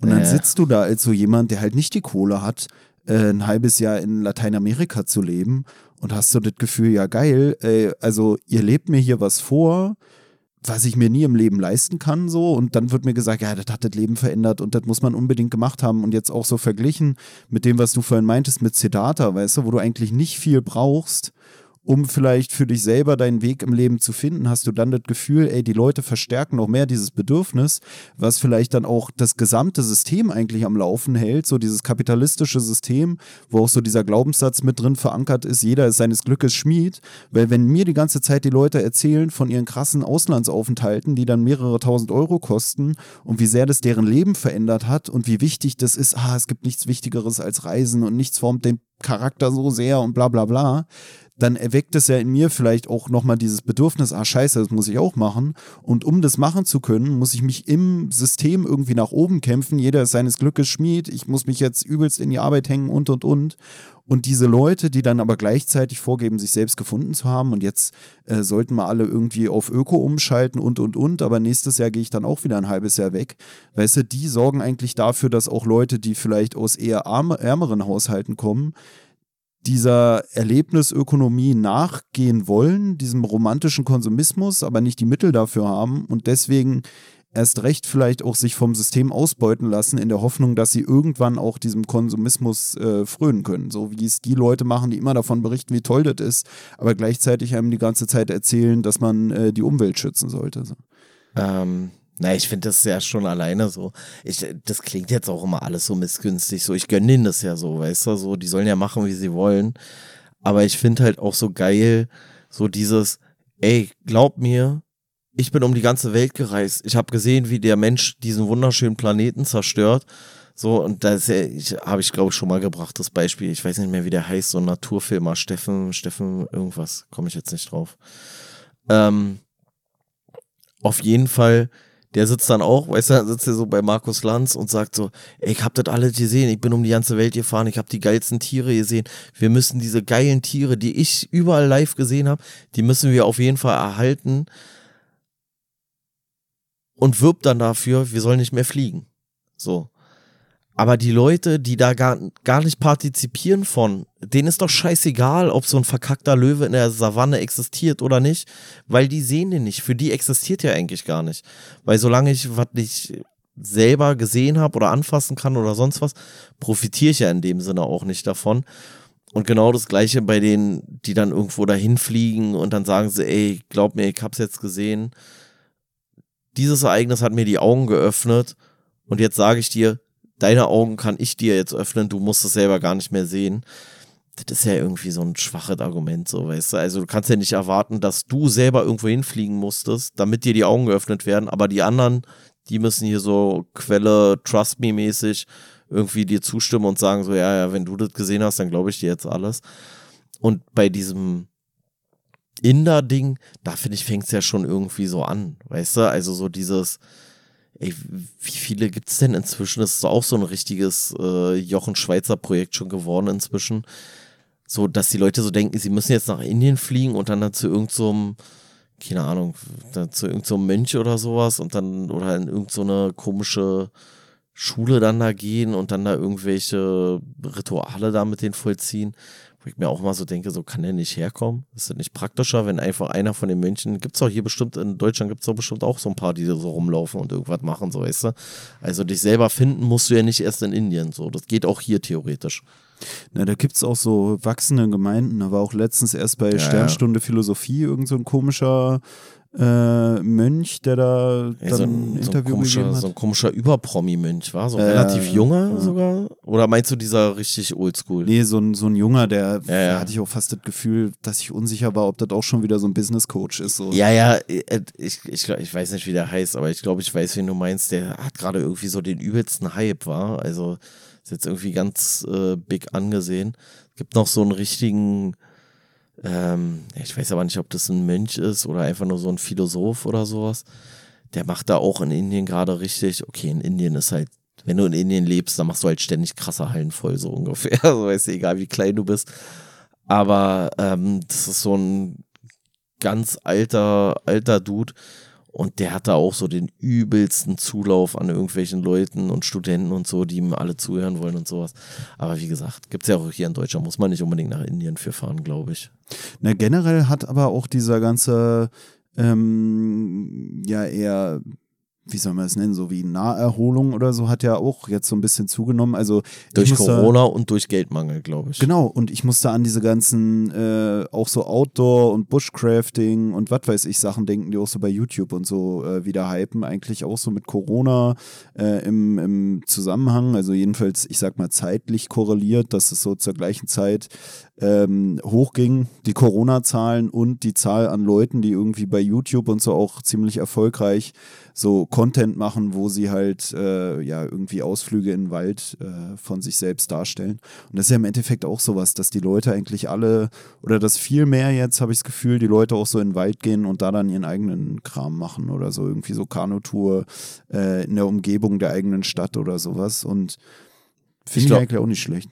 Ja, ich glaube aber wirklich, dass es eigentlich relativ wenig mit äh, Umweltschutz zu tun hat. Das ist dann, glaube ich, das erzählt man dann so, damit man da noch so ein weiteres Argument dafür hat.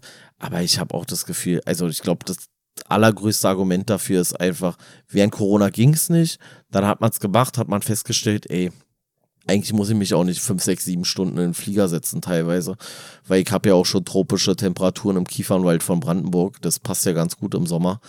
Und ähm, und dass es halt so eine Geldfrage war. So. Nee, aber für mich ist es auch sowas, dass ich mir denke, es ist auch ein guter Weg, um vielleicht bei den Menschen Umdenken äh, her herbeizuführen und vielleicht auch ein, ein, Handeln, was dann in eine andere Richtung geht, anstatt den Leuten nur was zu verbieten oder etwas zu erschweren, denen auch wirklich Alternativen aufzuzeigen. Ne? Und wenn du dann halt den Klimakleber hast, der selber genau den gleichen äh, umweltverschmutzenden Urlaub macht ja, ja, wie alle klar. anderen, dann, weißt du, dann denkst du dir so, ey, mach doch irgendwas Geiles, mach doch ein geiles, du so meinst wie so ein als Vorbild sozusagen. Genau, zeig ja. doch den Leuten, was sie dann machen können. Blockier doch nicht ja, den Flughafen. Machen so. wahrscheinlich auch viele von denen, könnte ich mir vorstellen. Aber du, du reißt halt so eine ganze Bewegung in die Scheiße mit so einer Aktion. Ne? Das muss man halt einfach so sagen. Wirkt dann halt komplett unglaubwürdig.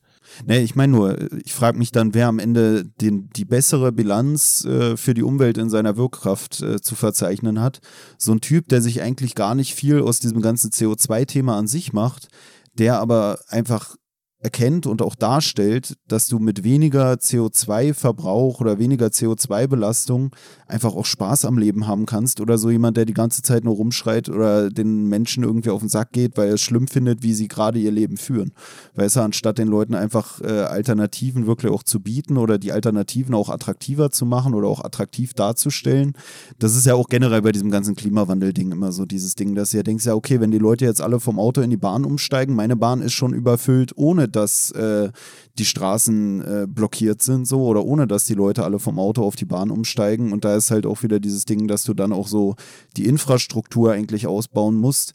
Weil, also für mich selber würde die Bahn auch wieder unattraktiver werden, wenn die Leute, die jetzt immer alle im Stau festgehalten werden, dann auf einmal auf die Bahn umschwenken und dann hast Ey. du halt so einen plötzlichen Switch, sage ich mal, wenn alles so kommt, wie die es sich fordern würden, dass man sich denkt, ja, gibt es dafür überhaupt genug ba äh, Bahnwaggons und was weiß ich. Nee, das, das ist ja auch ein Problem, dass es sowieso nicht genug Bahnen gibt.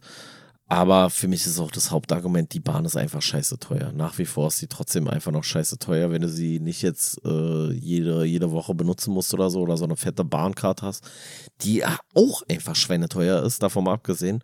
Also hier so eine Bahncard 100, die kostet auch, glaube ich, also schon mittleren vierstelligen Betrag, glaube ich. Weiß nicht, was jetzt aktuell kostet. Ich glaube damals so 3600 Euro im Jahr oder sowas, ist auch nicht wenig. Ähm, ich glaube auch, dass so dieses Umwelt schützen und deswegen nicht mehr fliegen, halt auch ein Stück weit im Widerspruch, also so dieser Umweltschutz steht ein bisschen im Widerspruch, auch manchmal vielleicht so mit Völkerverständigung, Völkerfreundschaft, so weißt du.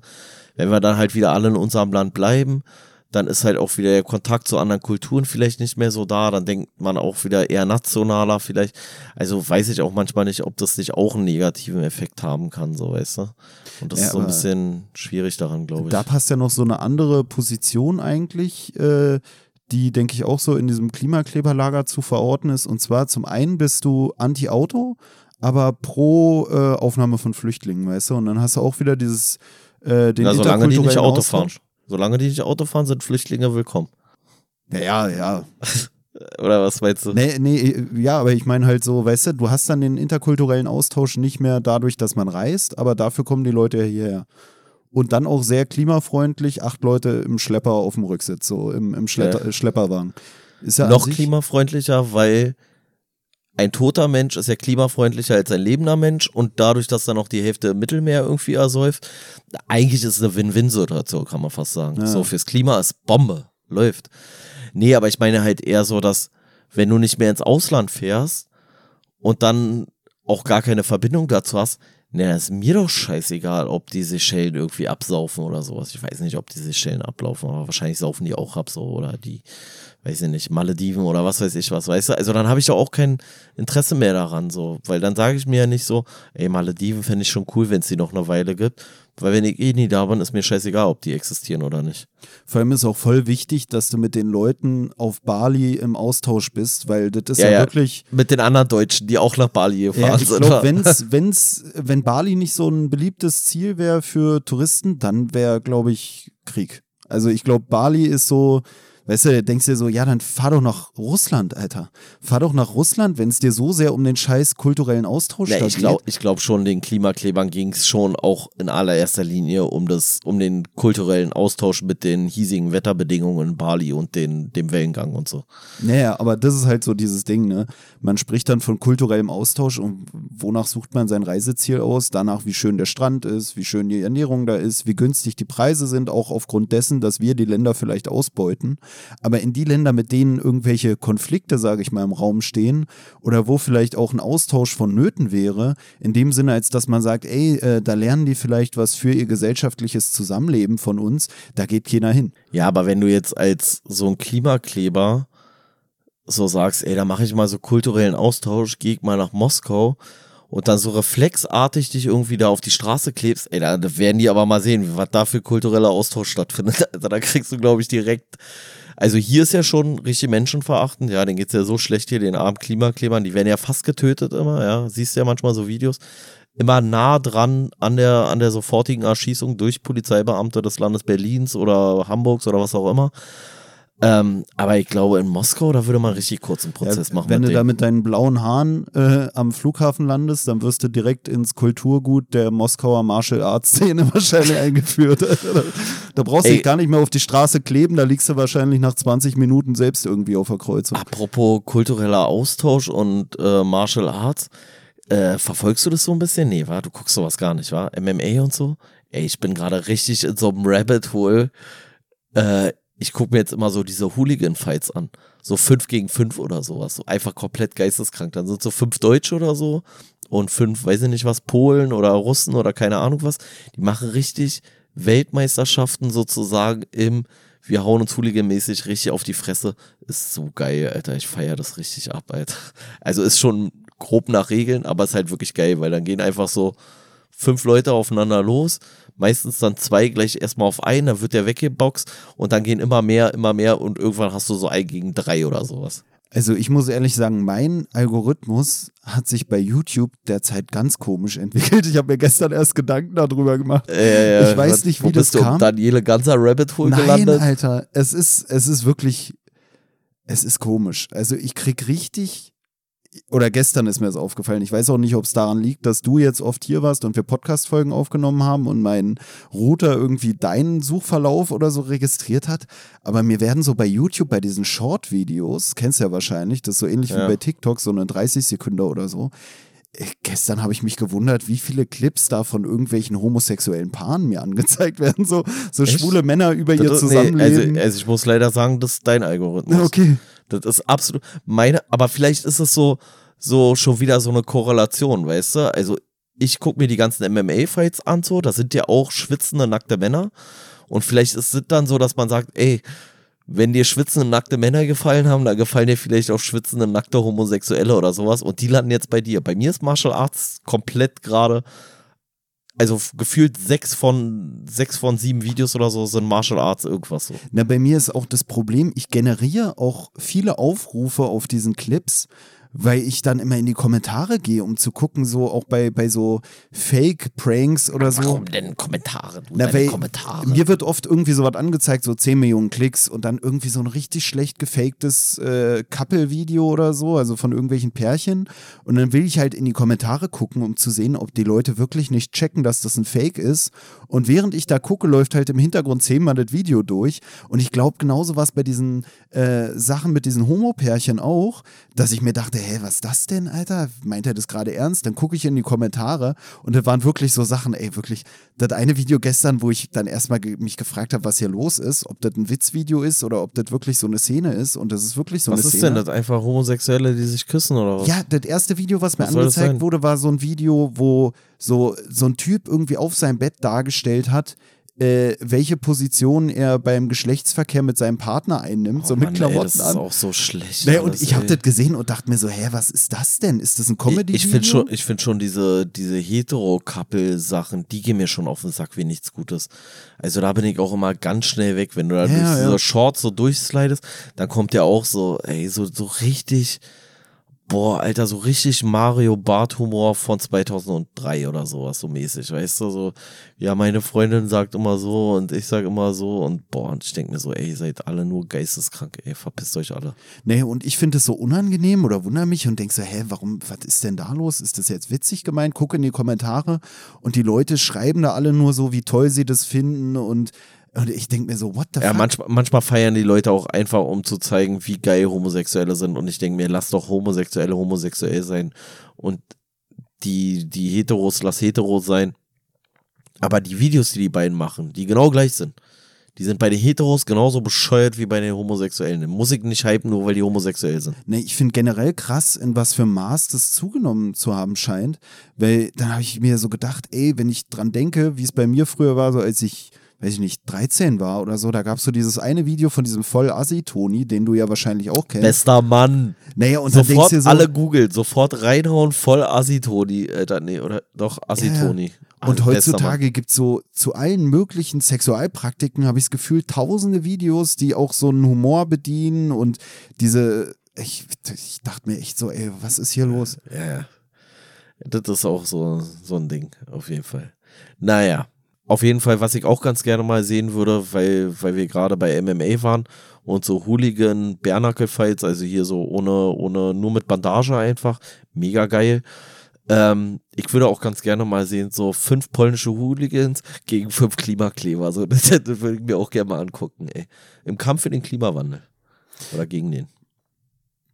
Na, eine weitere Sache, äh, die hier auch noch aufgeführt wird, als so ein Grund dafür, warum wir nicht erkennen, dass unsere Ordnung eigentlich so ein Fantasieprodukt sei, äh, die hier aufgeführt wird, die passt für mich auch ein bisschen zu diesem, äh, was ich selbst vorhin beschrieben hatte, mit äh, dem Zusammenhang von Corona und äh, diesem Aufblühen, sage ich mal, dieser Outdoor-Szene, auch bei YouTube und so und vielleicht auch des Interesses von Leuten für eben solche Aktivitäten mal in den Wald zu gehen oder so. Und zwar wird hier aufgeführt, dass die äh, erfundene Ordnung, in der wir leben, auch intersubjektiv ist.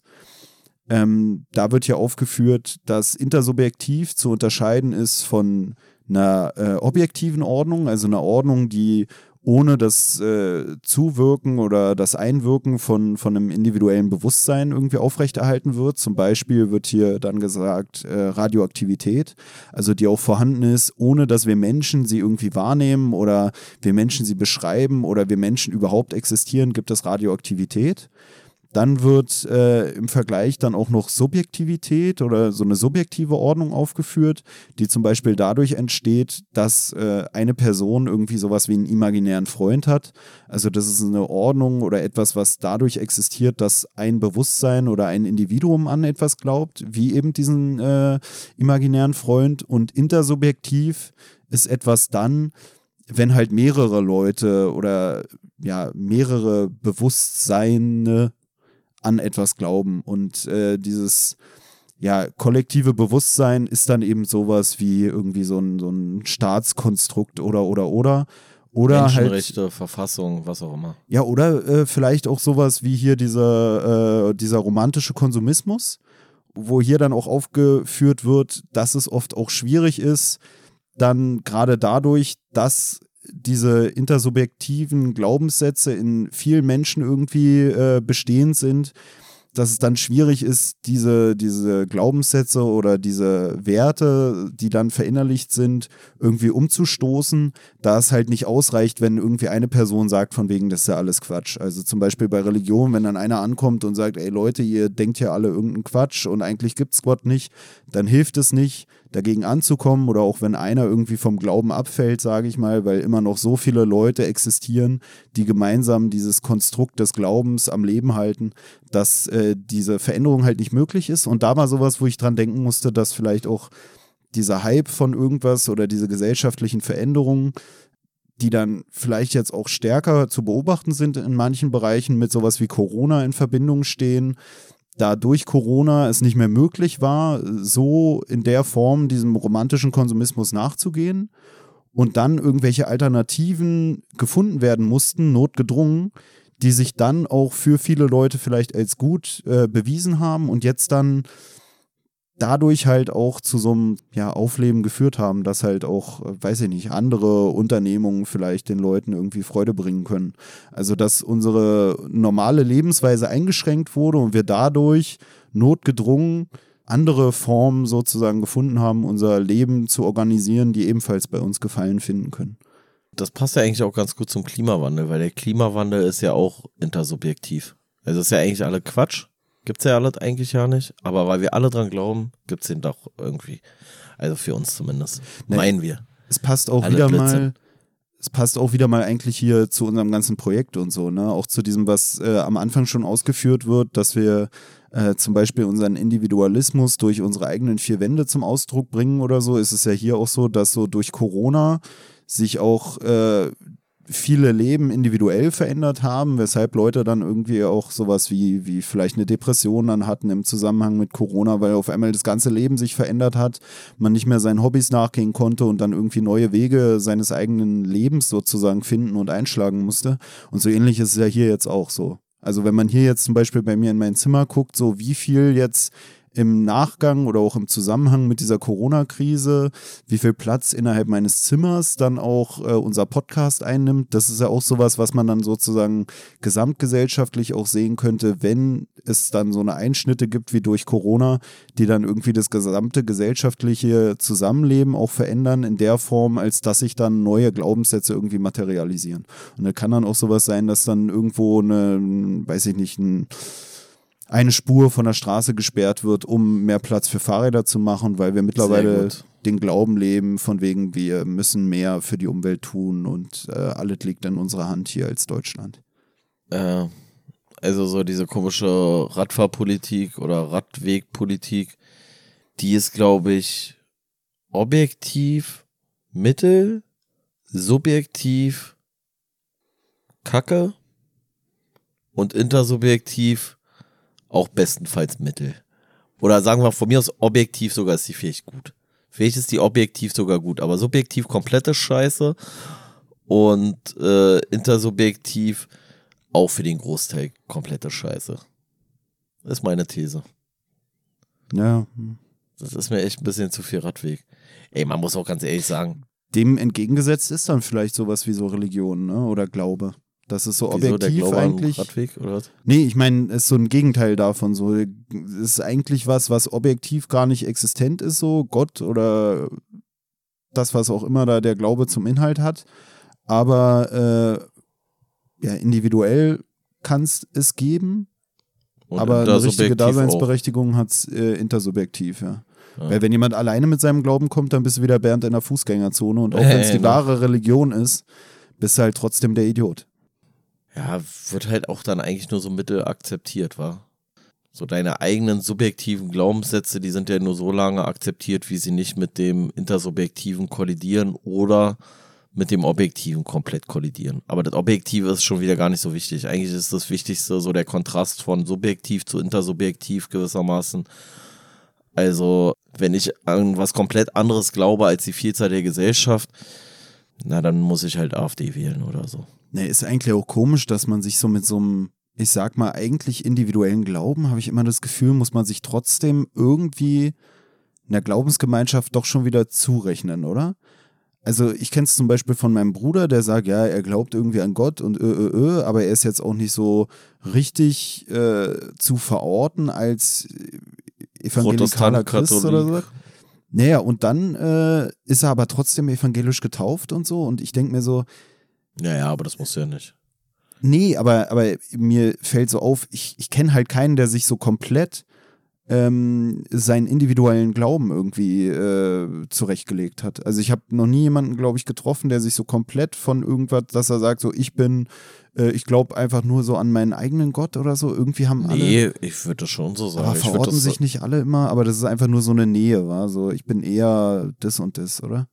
Also ich persönlich zum Beispiel, ich bin ja auch, ich bin auch kein gutes Beispiel eigentlich, weil ähm, da mach mal ein gutes ich, Beispiel. Ich, nee, ich, ich versuche ja schon zu glauben, aber es gelingt mir nicht immer so richtig. Also ich orientiere mich eigentlich an allen möglichen Religionen und versuche mir daraus immer das Beste rauszuziehen. Das ist vielleicht ein schlechtes Beispiel, weil ich nicht so ein richtiger Gläubiger bin. Also hast du so einen geilen Ganesha-Elefanten oder so? Ja, aber am Holzkreuz. Am Holzkreuz. so ein Elefant am Holzkreuz so ungefähr. Ist schon, ist schon eine geile Idee. Und, ja. und kopfüber. Weißt mhm. du, so, ich nehme einfach mir überall ein bisschen was raus. Nee, ähm, aber ich würde sagen, dass inzwischen die meisten, die glauben, ja auch nur noch fragmentiert glauben. Weißt du, also die nehmen sich ein bisschen was aus dem Katholizismus so und ein bisschen was aus dem Protestantismus und dann nehmen sie sich vielleicht noch was aus dem, aus dem Islam oder aus dem Judentum oder äh, machen noch irgendein buddhistisches Ding da mit rein oder sowas. Weißt du, also wie viele Christen gibt es denn, die zum Beispiel jetzt so trotzdem irgendwie zu Hause so ein Buddha haben und Yoga machen oder so. Also ist jetzt nicht so richtig krasse Religionsausübung vielleicht. Aber ich glaube, das ist sogar die Vielzahl, dass du eigentlich sehr subjektiv, du einigst dich auf so ein ganz grobes Konstrukt, aber subjektiv betrachtet ja. nimmst du dir ja schon viele Sachen dann raus und sagst so, man, alleine sowas wie, äh, weiß ich nicht, du sollst nicht Ehe brechen oder sowas. Naja, guck dir doch mal an, Alter. Sagen die Leute äh, doch auch, ist mir doch scheißegal. Ja, ich trotzdem. Ich meine die Leute äh, beziehen sich irgendwie schon auf, auf eine Religion, aber du, eigentlich hat doch jeder wieder so sein eigenes Ding. Aber es kommt, glaube ich, auch daher, dass man hier einfach so, wie wir es schon gesagt haben, multikulturell hier in Deutschland zusammenlebt, dass du gar nicht mehr in dem Zusammenleben wirklich so was ganz Klares vielleicht auch für dich selbst entwickeln kannst, weißt du, weil das alles so vermischt ist in der Welt, hier sich so vermischt oder ja wenig eindeutig in der Welt materialisiert hat, diese ganzen Glaubensgeschichten, weil es einfach so viele verschiedene äh, Auslegungen von Religion auch gibt in unserer Gesellschaft, dass man sich gar nicht mehr so eindeutig prägen lassen kann. Also wenn hier gesagt wird, so auch unsere Werte und so prägen dann unsere Wünsche und was weiß ich, habe ich halt das Gefühl, du wächst hier so plural, sage ich mal auf, so von so vielen verschiedenen Eindrücken und Kulturen geprägt, dass du gar nicht mehr richtig ähm, so, so ein einheitliches Ding am Ende daraus äh, zusammenwürfeln kannst, weil du allein im Religionsunterricht so viele verschiedene Eindrücke vermittelt kriegst, dass du, glaube ich, auch gar nicht mehr hundertprozentig in der Lage bist, da ein klares Bild draus zu formen, welches dem gleichen entspricht, was auch dein Sitznachbar irgendwie äh, wahrnimmt. Weißt du, das ist irgendwie, ich glaube, generell ja. entwickelt sich alles so, so zu so einem Mischmasch, sage ich mal, dadurch, dass wir halt gar nicht mehr so diese Einheitlichkeit in unserer Gesellschaft zu beobachten haben. Nee, ich glaube auch einfach so, die Götter sind ersetzt worden. So, weißt du, oder der Gott, so. Also so diese ganzen, selbst die christlichen Werte sind ja ein Stück weit ersetzt worden. So, es beruft sich ja keiner mehr auf die Bibel oder die wenigsten nur noch sondern wir haben halt den, den einen Mythos quasi weitestgehend aufgegeben, so, und haben halt stattdessen, dass wir uns jetzt auf sowas wie Menschenrechte berufen oder aufs Grundgesetz oder aufs StGB von mir aus oder der Glaube an irgendwelche äh, Hightech-Geräte oder an Algorithmen oder was weiß ich so. Also es ist halt einfach, glaube ich, ausgetauscht und alleine deswegen spielt es sowieso schon keine große Rolle mehr. Und deswegen ist es auch nicht so wichtig, ob du so an so einen vorgefertigten Glauben glaubst, weil du glaubst sowieso an tausend verschiedene Sachen. Weißt du, du glaubst an Demokratie und du glaubst vielleicht an Menschenrechte oder du glaubst an ans Dritte Reich oder tausend, gibt tausend Sachen, an die du glauben kannst. Und Gott ist dann halt nur noch so ein, so ein kleines Fragment. Aber es ist nicht mehr so dieses eine alleinstehende Große, an das du irgendwie glaubst oder was dann irgendwie dein, dein Werte, Wertekonstrukt irgendwie bestimmt, so. Ja, auch sowas, worauf der Harari hier verweist, ist, wenn du an eines dieser Konstrukte irgendwie nicht mehr glauben solltest, an eine dieser künstlichen Ordnungen, die wir selbst erschaffen haben, dann ist es oft so, dass du dich vielleicht in einer anderen künstlichen Ordnung wiederfindest, deren Regeln nicht wirklich vereinbar sind mit deiner Nicht-Akzeptanz der einen künstlichen Ordnung. Also wenn du dann zum Beispiel sagst, ja, ich glaube nicht mehr ans Grundgesetz oder so, dann findest du dich aber trotzdem äh, in der Bundesrepublik wieder und äh, stößt dann da schon wieder auf Grenzen, die dadurch äh, ja in der Lage sind, dass du daran anstoßen kannst, weil du halt ähm, an diese eine Sache missachtest oder an die eine Sache nicht glaubst. Und das sind eigentlich so viele künstliche Konstrukte, in denen wir heutzutage leben, dass es eigentlich auch schwer ist, sich davon komplett zu befreien, weil du immer wieder an die Grenzen eines anderen Konstruktes äh, stößt, wenn du dich das einen entledigen willst. Ja, und da sagt er so, immer wenn ich aus dem einen Gefängnis sozusagen ausbreche, was dann so dieses, ähm, dieses Konstrukt von, von irgendwelchen Mythen ist oder sowas, dass ich dann einfach nur in das nächstgrößere Gefängnis wandere. Also dass es eigentlich gar nicht möglich ist, dem zu entkommen, weil selbst wenn ich sage so, ey, nee, hier mit Berlin, das kann ich irgendwie nicht mich identifizieren und die Wertvorstellungen, die hier gelten, die sind irgendwie für mich nicht so passend, dann wäre halt das nächstgrößere ähm, Konstrukt wäre dann quasi, wie Tobi schon meinte, wäre dann halt von mir aus die Bundesrepublik. Das nächstgrößte wäre dann die EU, das nächste wäre dann die UNO vielleicht oder was auch immer. Also ich komme eigentlich immer wieder in ein neues Konstrukt bestehend aus irgendwelchen Mythen. Also so ein rein, ähm, ja, so ein Gesellschaftskonstrukt, was nicht in irgendeiner Art und Weise an mehr oder weniger fiktive Werte und Mythen gebunden ist, ist eigentlich gar nicht mehr denkbar. Also wüsste ich auch nicht, wo man das noch finden sollte. Also man ist halt immer nur die Frage, wie kleinteilig der, der jeweilige Mythos oder das jeweilige Gesellschaftskonstrukt sind. Ja, und durch diese Intersubjektivität kannst du dich dem Ganzen halt auch nicht entziehen, weil dein Lossagen davon halt auch von den Mitmenschen von dir nicht akzeptiert werden würde, weil die ja alle diesem Mythos anhängen von wegen, nee, wir sind ja hier in der Bundesrepublik. Und äh, dementsprechend kommst du da eigentlich nicht raus, weil alle Interaktionspartner von dir ähm, ja deinem anders gearteten Glauben sozusagen nicht aufsitzen und dich deswegen für einen Spinner halten. Weißt du, woran ich dabei denken muss? Diese ganze Reichsbürger-Idioten. Ja, ja. Also, ja, ob ja, ja. also objektiv betrachtet gibt es weder sowas wie nationale Grenzen. Also es gibt eigentlich in dem Sinne keine Staaten, das ist alles fiktiv, das ist alles so ein Konstrukt, was wir uns ausgedacht haben, damit wir das irgendwie besser für uns ordnen können, weil äh, dieses Chaos halt für uns irgendwie nicht, nicht plausibel ist oder das Miteinanderleben erschwert. Subjektiv betrachtet gibt es es dann für uns, weil wir halt dann vielleicht daran glauben. Aber subjektiv betrachtet gibt es halt auch für die komischen Reichsbürger da ihre komische Deutschland GmbH oder irgendwas anderes aber intersubjektiv, also aus der Gesellschaft heraus, bist du dann halt der eine versprengte Spinner, der sagt, ey, ich habe hier ein Königreich gegründet, irgendwo in Niedersachsen und das ist jetzt hier, wir haben eigenes Geld und wir machen unsere eigenen Gesetze, aber es hat trotzdem keine Wertigkeit, weil keiner diese Gesetze halt einfach akzeptiert, weil wir halt dann doch wieder in der Masse an unsere ähm, Gesetze glauben, die hier durch die Europäische Union oder durch die Bundesrepublik Deutschland irgendwie äh, bestimmt wurden. Ja, äh, auch was, wo das, finde ich, greift, ist so diese annektierten Gebiete da von äh, Russland in der Ukraine oder so, wo dann Russland für sich selbst auch, ich sag mal, intersubjektiv beschließt, ey Leute, das ist jetzt hier äh, annektiert, so in, dem, in den Gebieten, wo der ja abgestimmt. Das ist ja nochmal anders sozusagen. Die haben sich ja entschieden, jetzt Teil Russlands zu sein. Hier in Russland sind wir intersubjektiv der Meinung, das ist jetzt Teil Russlands. Und dann hast du aber höhere Konstrukte, da irgendwie die Weltgemeinschaft, sage ich mal, wo dann die meisten Staaten sagen, nee, äh, das äh, erkennen wir nicht an. Und das naja. ist ja im Endeffekt auch sowas so, ne? Das ja, sogar noch anders, finde ich, weil äh, so eigentlich ist ja so kriegerische Auseinandersetzung ja meist, würde ich jetzt so sagen, in aller Regel ein Clash von zwei intersubjektiven Systemen. Egal ob die Weltgemeinschaft oder halt auch die Ukraine im Kleinen oder sowas, ne? Die sind ja, die Ukrainer sind der Meinung, eigentlich gibt es das nicht, eigentlich gibt es keine Nation, könnte man sagen. Aber die Ukrainer sind der Meinung, intersubjektiv gibt es das doch. Und Russland ist der Meinung, das gibt's auch, gibt's auch, aber gibt's halt anders. Und da clashen so zwei intersubjektive Systeme quasi aufeinander so.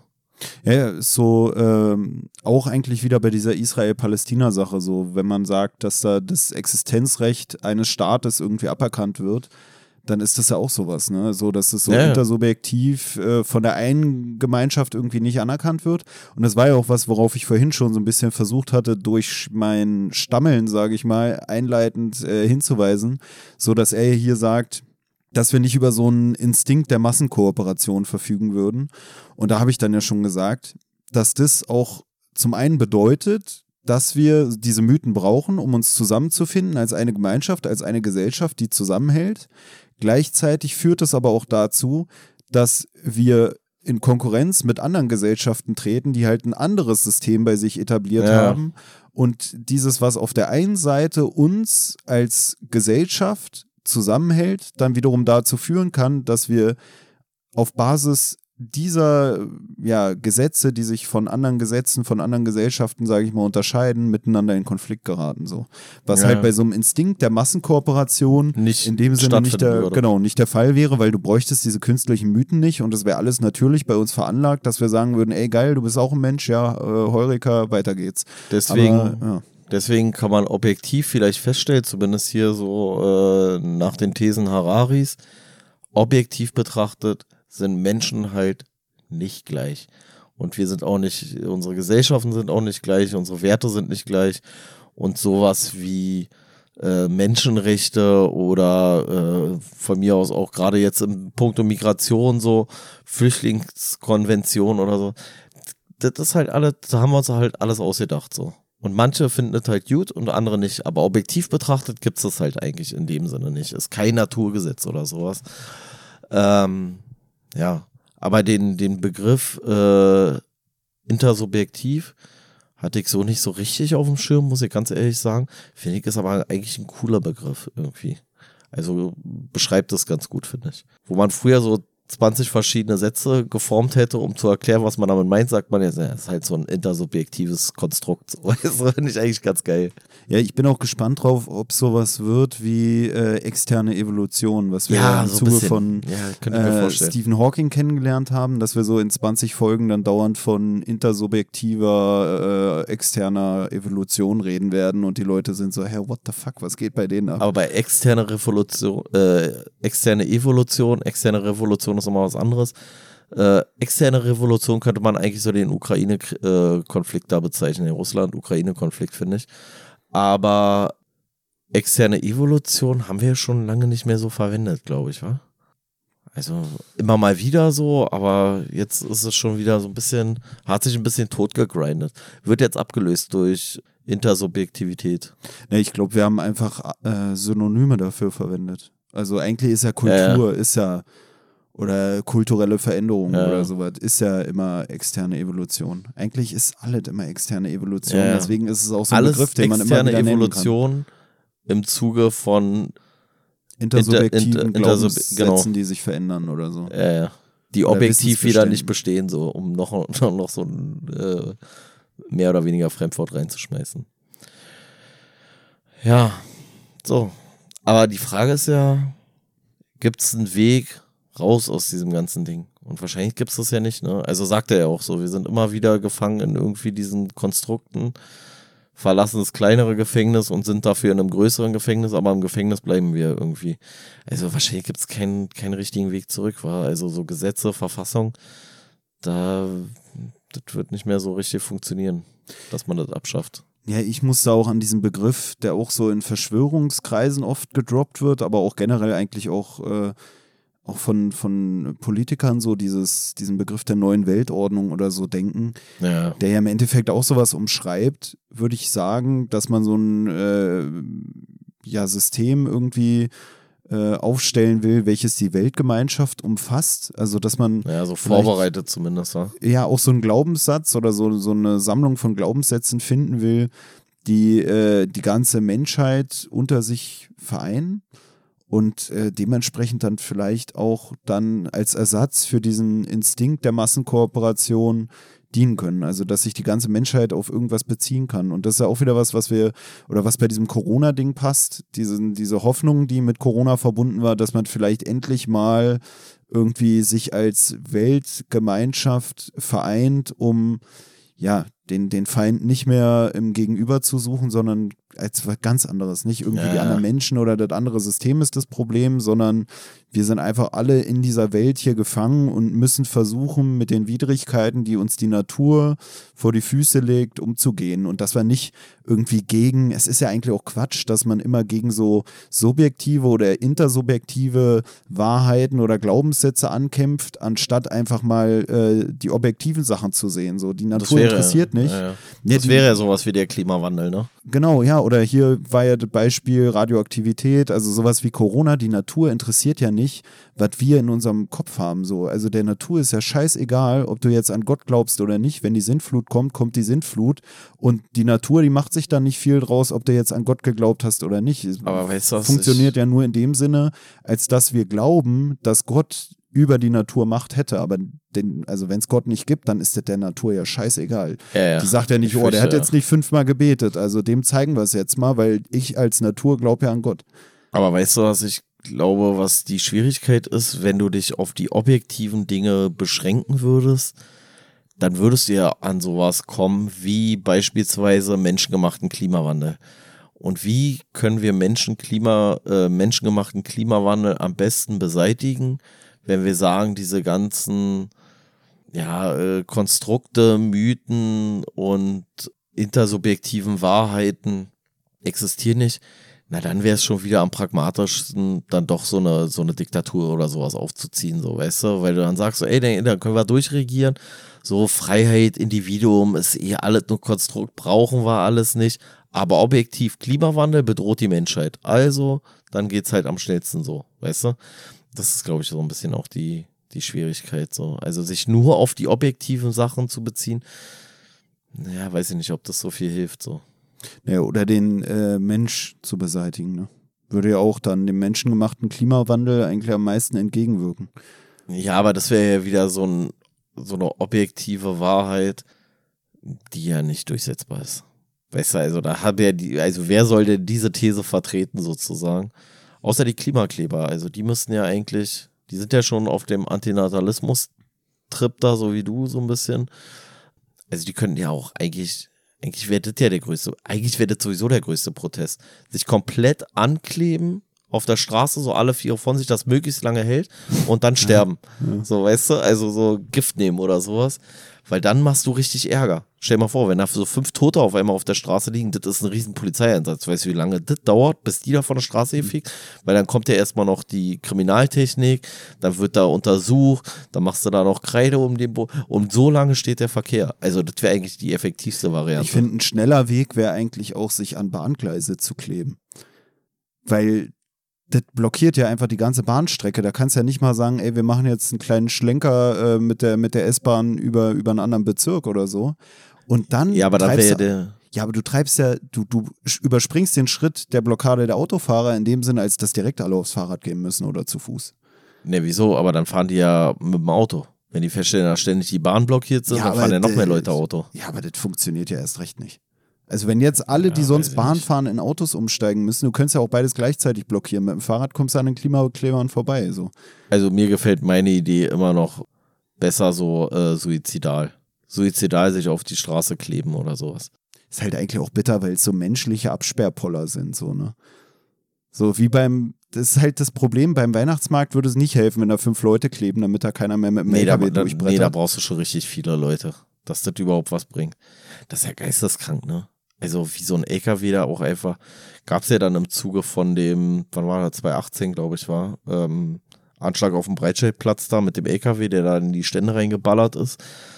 Und dann gab es ja danach so, äh, hat die Polizei dann immer so Fahrzeugsperren aufgestellt, gewissermaßen. Also einfach irgendwelche möglichst schweren Fahrzeuge, die dann so ein LKW aufhalten sollten. Und dann haben die mal so da so einen Test gemacht Alter, da so ein LKW, der rauscht einfach durch, durch so einen, so einen, so einen verschissenen Transporter oder sowas. Das bringt absolut ne. nichts. Mich wundert immer noch, dass noch keiner von diesen Klimaklebern, jedenfalls soweit ich es mitbekommen habe, überhaupt überfahren wurde, ne?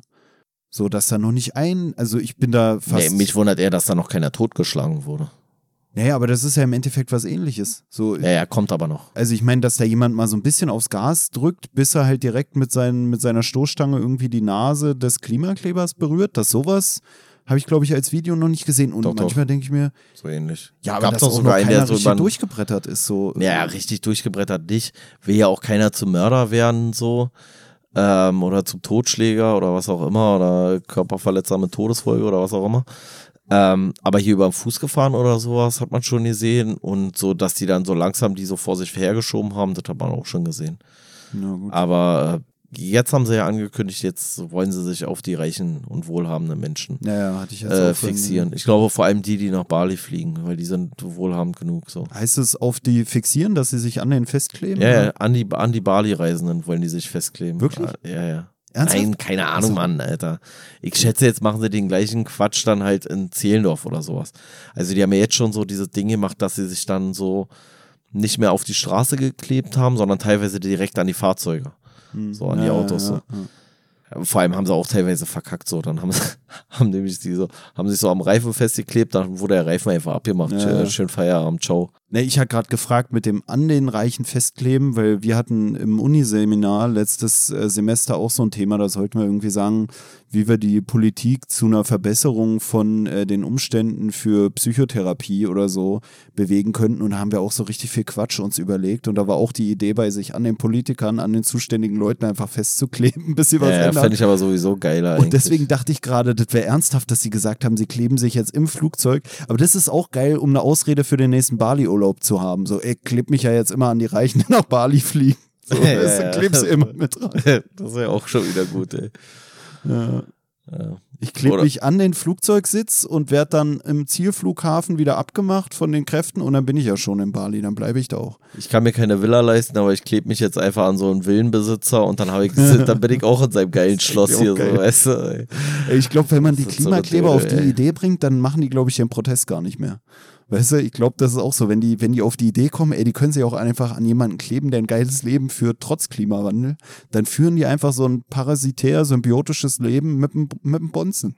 Ja, Das ist eigentlich auch geil. ja wäre schon wieder cool, ey.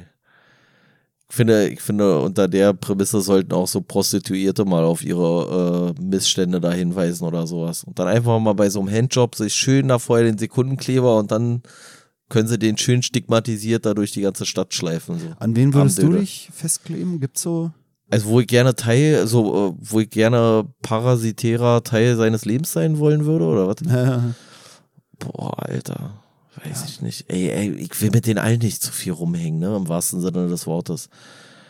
Also, pff, ja, ich, Ich find's bin, selbst ich eine bin, schwierige ich bin nicht so, ich bin nicht so ein krass nähebedürftiger Mensch, so. Also ich suche nicht so schnell die Nähe von fremden Leuten.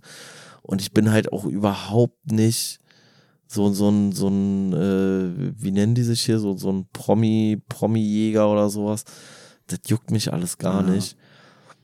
Ich habe mich auch gefragt. Aber also- vielleicht einfach mal so, weil es schon cool wäre, so, dann vielleicht trotzdem noch bei Scholz so, weißt du, so, dass du einfach so in jede Sitzung so mitgeschliffen wirst. Aber wahrscheinlich ist auch nach zwei Tagen todeslangweilig, so gar keinen Bock auf den Scheiß. Der steht bestimmt auch übelst früh auf immer. Da hast du auch nichts gewonnen. So Joschka Fischer mäßig, weißt du, so morgens um halb sechs aufstehen und joggen gehen oder so. Absturz. Ja, aber das wäre vielleicht gar nicht so unnütz, wenn du dich an dem festkleben würdest, weil dann äh, könntest du ihm immerhin irgendwie immer mitteilen, was er denn gesagt, gesehen, gehört hat, wenn er es schon wieder selber Ach so, ja, wenn er gerade wieder Ja. beim, beim nächsten Cum-Ex äh, Wie so ein lebendes Diktiergerät. Ja, ja. Ja, generell, da würde ich schon gerne mal ein Mäuschen spielen, muss ich sagen. Ich würde schon gerne mal so, so ein, so ein halbes Jahr so einfach mit so verschiedenen Politikern immer mitlaufen. So in jede krass geheime Sitzung und so, weißt du? Und danach alles auspacken. Ey. Danach, dann nach einem halben Jahr packe ich alles aus. Ja, äh, weil du das eben schon meintest, war für mich auch generell sowas, wo ich mich auch bei diesem romantischen Konsumismus, ich weiß nicht, ob es schon wieder so ein Ding ist, auch, weil ich es ja selber auch in dieser Folge gemacht habe, aber ich habe mich so ein bisschen auch gefragt, ob auch dieses Verkennen, dass man selbst auch diesem romantischen Konsumismus verfallen ist, ob das nicht auch schon wieder so ein Glaubenssatz ist, der in unserer Welt vorherrschend ist. Weißt du, also, dass ich mir immer denke, Ja. ach, davon bin ich aber nicht so betroffen. Aber, Nee, aber- aber gleichzeitig glaube ich, ich bin doch irgendwie davon betroffen. Aber das meinte ich doch bei, das meinte ich doch mit diesem Antifa-Dödel, weißt du, der halt dann trotzdem seine Nike-Schuhe hat und so, weil er trotzdem irgendwie Teil von dieser ganzen Sache sein möchte, auf irgendeine komische Art und Weise. Ja, äh, Und ich bin genauso. Ich, Mann, ich würde auch, ey, wenn ich 10 Millionen auf dem Konto hätte, dann wäre ich, aber, ey, was für ein romantischer Konsumist ich wäre da, also, weißt du, also, Konsument. Ähm, würde ich genauso. Ich würde mir auch ein geiles Haus holen, so, ich, ich würde dann halt nicht so, ja, weiß ich nicht. Doch, ich bin auch, bin genauso Opfer von diesen ganzen Sachen, obwohl ich viele Sachen scheiße finde oder schwachsinnig finde oder so. Und eigentlich auch sage, so, das ist alle zu viel und zu schnell und zu äh, Wegwerfgesellschaft mäßig oder sonst irgendwas. Aber ich bin da auch voll drinne trotzdem. Ja, das ist bei mir immer noch sowas, wo ich nicht weiß, ob es an der Mittellosigkeit liegt oder einfach am Desinteresse, so bei mir selbst. Ich weiß nicht, ob ich wirklich Bock auf die ganze Scheiße hätte, so. Wenn naja, welche ganze Scheiße? Na, auch so Bali-Reisen und was weiß ich. Oder weiß ich gar nicht, was ich noch alles konsumieren könnte, wenn ich, wenn ich wollen würde.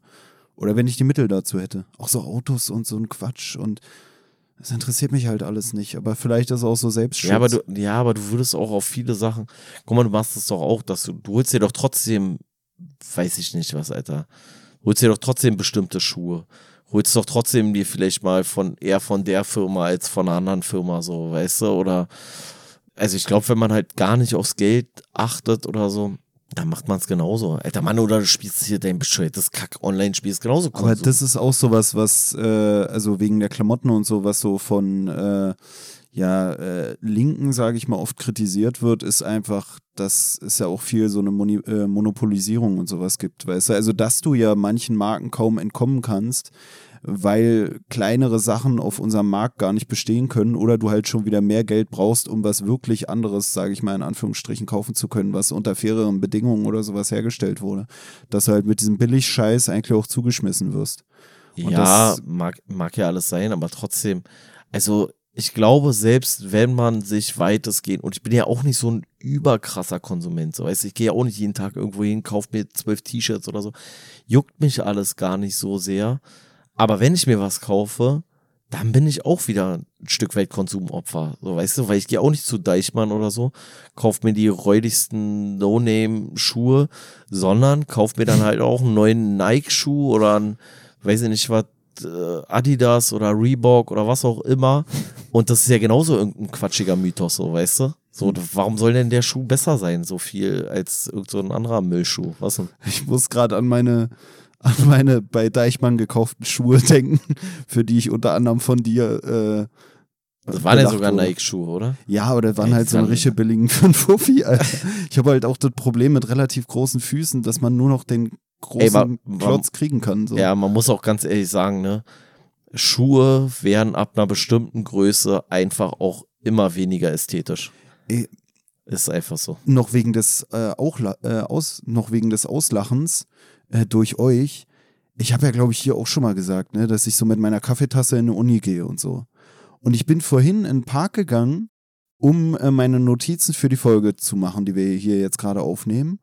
Und habe halt eine Kaffeetasse bei gehabt. So, ich habe mir meinen Kaffee gemacht in der Küche, bin dann mit meiner Tasse durchs Treppenhaus vorne. Dann kam mir ein Nachbar entgegen, kommt durch die Tür rein, quatscht mir irgendwie an, so mit so einem Lächeln auf den Lippen. Ich nehme Kopfhörer raus, sag so, Hä, Entschuldigung, was? Und dann er so, hä, gehst du mit einer Tasse spazieren? Und hat sich übelst äh, beömmelt, hat wirklich laut lachen müssen im Treppenhaus. Ich so, hä, ja, wieso ist das so schlimm? Hahaha. Ha, ha. Na, ich sehe sonst immer nur Leute mit, einem- mit so einem To-Go-Becher, also so mit einer Tasse, habe ich ja noch nie gesehen und hat sich so richtig weggeschmissen. Und ich war so, ja, äh, irgendwie, dass das komisch sei, wurde mir gegenüber auch schon öfter angemerkt, aber ausgelacht wurde ich dafür vorher noch nie. So, ich dachte mir wirklich, weißt du, gleichzeitig muss Ich finde auch es nur noch traurig inzwischen, ne? Wenn ich dich mit deinem Kaffeebecher durch die Straßen laufen sehe, dann denke ich halt auch wieder, Bernd aus der Fußgängerzone ist schon wieder hier einen neuen Götterkult am äh, Zelebrieren. Oder nee, ich habe auch so zu ihm gesagt, von wegen, naja, ich wohne ja hier in der Nähe und dann, ich weiß auch manchmal nicht, was die Leute denken. Und dann hat der zu mir gesagt, ja, im Zweifelsfall denken die, du wohnst im Park. so, ist das so. Da hat er nicht ganz unrecht. Ja, wo ich mir dachte, sagen. Alter, was ist denn jetzt los? Jetzt disst mich hier so ein komischer 50-Jähriger da, Alter, ja. für meinen scheiß Kaffeebecher. Und ich muss selber zugestehen, das ist ja noch das kleinste Manko in meinem Lifestyle, weißt du, so, wo ich so feststelle, ey, wenn ich schon mit dem Kaffeebecher Kaffeebecher aufstoße, dann will ich nicht wissen, wenn der mich mal beim Pfandsammeln erwischt oder so, weißt du? Wenn ich mal wieder. Ja, dann, dann äh, erhärtet sich nur der Verdacht, den er eh schon hatte, dass du halt am Park wohnst. Ja. Alter, ansonsten äh, bleibt alles beim Alten. Ich bin ja auch bei uns hier im Wohnhaus der Einzige, der im Hinterhaus wohnt. Wäre eigentlich lustig, wenn, wenn der es gar nicht merken würde und ich wohne hier einfach wirklich irgendwie im Treppenaufgang, ohne dass es jemand bisher herausgefunden ja. hat. Naja. Aber das naja. war schon unangenehm. Das war, also es war ein bisschen. Ja, vielleicht hast du es dann jetzt ja endlich mal äh, geschnallt, dass deine subjektive Wahrnehmung sowohl objektiv als auch intersubjektiv fragwürdig ist. Naja. Weil objektiv betrachtet gehört die Kaffeetasse halt nicht in den Park, ne? Ganz objektiv betrachtet. Das ist mhm. für mich eigentlich ein Naturgesetz. Das ist ein bisschen wie, es gibt Radioaktivität, es gibt Kaffeetassen. Kaffeetassen gehören in die Wohnung. Radioaktivität gehört nach Gorleben oder keine Ahnung wohin. Und wenn Leute mit Kaffee unterwegs sein wollen, dann haben sie einen To-Go-Becher. Ja, der einzige Ort, wo ich mich eigentlich ein bisschen unangenehm fühle mit, meinem, mit meiner Kaffeetasse, ist halt wirklich in der Bahn. So in der S-Bahn um 14 ist, äh, Uhr, so Bet Betriebsverkehr da. Egal um welche Uhrzeit. Also je später, je später nachts du mit einem Kaffeebecher in der U-Bahn sitzt, desto merkwürdiger wird die Geschichte eigentlich in der Außenwahrnehmung. Also das hat nichts mit 14 Uhr zu tun. Ja, also aber deswegen, morgens um zwei wäre noch merkwürdiger. Deswegen meinte ich ja, wo ich mich selbst am komischsten fühle. Und das ist eigentlich so Berufsverkehr und dann da mit einer Kaffeetasse stehen. So weil dir intersubjektiv gespiegelt wird, guck mal, der Bekloppte mit der Tasse. Wahrscheinlich, weil du auch merkst, um 14 Uhr die ganze Bahn ist voll, aber deine Bank ist komplett frei, weil keiner will neben dem Irren sitzen naja. mit dem Kaffeebecher, so, weißt du. Das ist schlimmer, als wenn einer einen Döner in der Bahn isst, glaube ich. Ich glaube, die haben auch alle Angst, dass ich sie beplemper, weil man sieht mir ja auch immer an, dass ich mich schon selbst beplempert habe, als ich mit einer riesen Kaffeetasse zur Bahn gerannt bin. Es ist wirklich... Der Döner ist halt einfach asozial so aufgrund der Geruchsbelästigung, hm. aber die Kaffeetasse, die wirkt schon wieder eigen- und fremdgefährdend, so auf die, auf die Umwelt, so, weißt du? Naja. Hast du noch was? Außer hm. Kaffee im Park? Nö, ich bin eigentlich fertig. Na dann. Fertig mit dem Kapitel. Ja. Ich weiß nicht, was für Glaubenssätze uns noch innewohnen und welche sich im Zuge unseres Lebens noch verändern werden. Ach, ich glaube, das spricht er ja auch hier an. Das ist ja so von klein auf indoktriniert dass man ja aus den meisten Sachen gar nicht rauskommt. So, ich glaube ja auch an den ganzen Quatsch, so von wegen, wir sind alle gleich und äh, wir haben doch alle hier oder sollten doch alle in, in, Frieden leben dürfen oder sowas. Deswegen, ich glaube, da kommt man fast gar nicht raus. So. Aber diese ganze Lagerbildung und Bubblebildung hängt doch eigentlich auch damit zusammen, dass die Leute irgendwie unterschiedliche Glaubenssätze haben. Sozusagen, genau, ja. ja. ja. Auch so innerhalb von Deutschland. Ja, Finde ich auch super. Das ist ja auch wieder diese Spaltung, das, die du in genau. anderen Ländern nicht hast, vielleicht, die so einheitlicher sind, so, so viel kollektiver, auch was ihre Glaubensvorstellungen, Mythen und was weiß ich angeht. Und bei uns ist das so versprengt und so unterschiedlich. Naja, wenn, da, wenn du halt Individualismus hast, hast du halt viele subjektive Wahrnehmungen. Insofern hast du halt auch viele intersubjektive Teilbereiche wahrscheinlich wieder, weißt du? Und das andere wird ja viel mehr als so eine, ja, als so eine, ähm, nicht so sehr subjektiv, sondern eher kollektiv oder sowas, dann so eine kollektive Wahrheit wahrgenommen wahrscheinlich. Und ähm, wahrscheinlich hat es was damit zu tun. Ist schon schwierig so. Deswegen glaube ich ja auch, deswegen meinte ich das ja auch zu, zu Beginn, so wenn man halt so eine Sache nicht pflegt, so für, selbst wenn es einfach nur so Riten und irgendwelche Glaubenssätze sind, die objektiv vielleicht nicht stimmen mögen, so. Aber es ist wahrscheinlich noch die bessere Version im Vergleich zu dem, was sonst so von links und rechts da irgendwie kommt. Und deswegen muss man sowas auch so ein bisschen, das muss man auch ein bisschen pflegen und sich dafür auch irgendwie einsetzen. Ob es Quatsch ist oder nicht, aber der Quatsch ist vielleicht besser als anderer Quatsch. Ja, und diese kommt. Vielfältigkeit der Mythen, zum Beispiel hier bei uns im Land, ist auch dadurch bedingt, dass wir einen Glauben an den Nutzen der Vielfältigkeit haben. Ne? Ja, ja, klar. Wir sind halt also, halt auch, also der Glaube an die Freiheit sorgt dafür, dass jeder halt frei ist, jeden Quatsch zu glauben. Also, ja, ja. Und dadurch hast du halt dann tausend verschiedene Meinungen so und jeder darf machen, wie er will.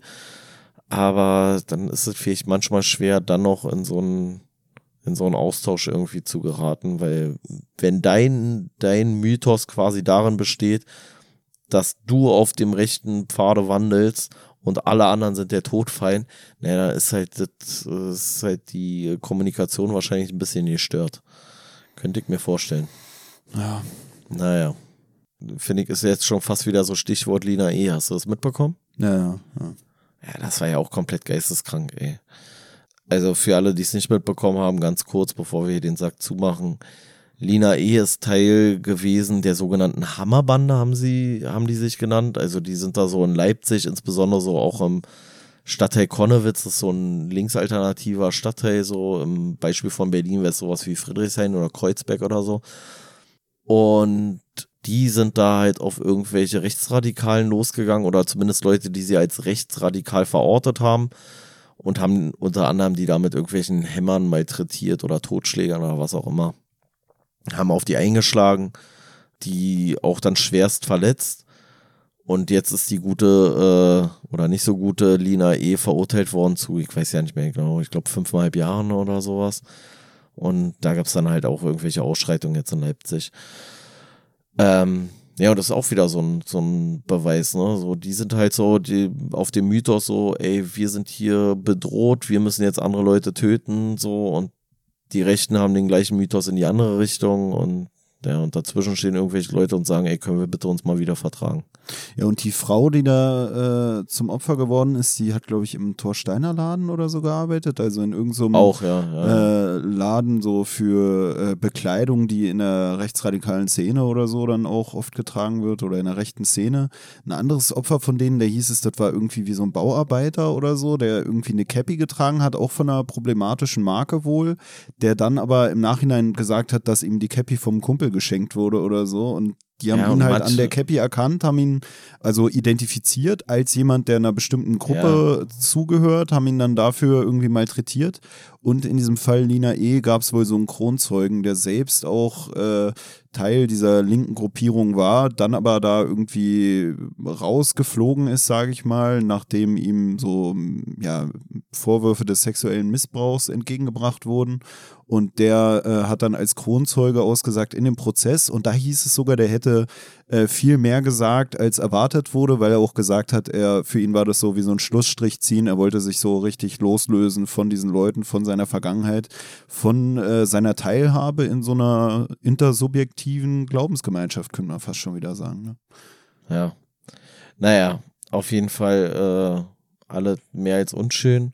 Und ich glaube auch, dass es weiter zunehmen wird. Also so diese konkurrierenden Mythen, die, weil der Ursprungsmythos vielleicht so ein bisschen ausgehöhlt ist inzwischen und nicht mehr so richtig glaubwürdig in vielerlei Beziehung.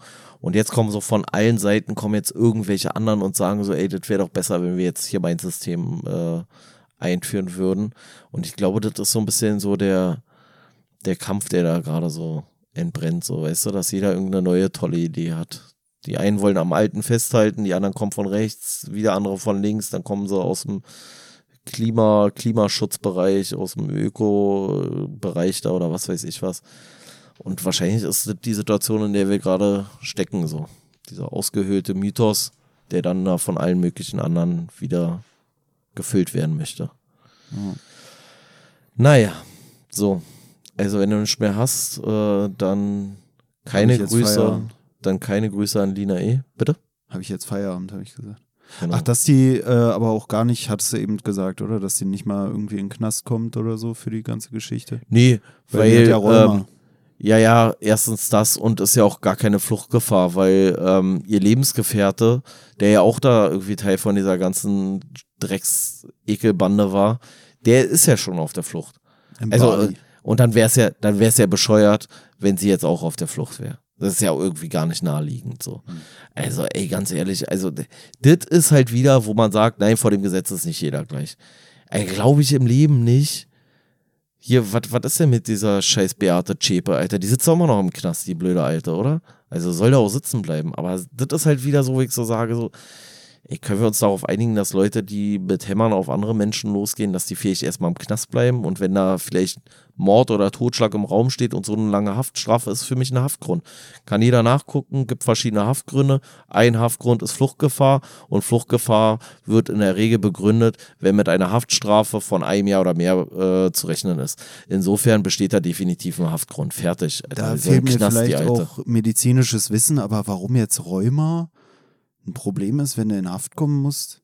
Einfach wahrscheinlich, weil da der Facharzt nicht nah genug verfügbar ist oder so ein Quatsch. Weil mit Rheuma kannst du nicht mehr flüchten. Mit Rheuma kannst du zwar noch mit Hammer auf ja, andere Leute ja. losgehen, aber flüchten kannst du nicht mehr. Ja. Ey, da kriege ich wirklich Hass, Alter. Egal. War ein äh, interessanter gedacht, Einsatz so, in ne? Konnewitz für die Kollegen. Du kannst mit, mit Rheuma nicht äh, im, im Knast irgendwie sitzen, aber mit Hammer auf Leute losgehen. Ja, ja. Ist Rheuma so eine Krankheit, wo man nur aktiv sein kann? Ist Rheuma ja. sowas so, ey, wenn du nicht dreimal am Tag Sport machst für eine Stunde? Das ist eine sogenannte, deswegen sagt man auch so eine sogenannte Hammerdiagnose. weißt du? So, das ist richtig geil. Das ist so richtig, die ist der Hammer.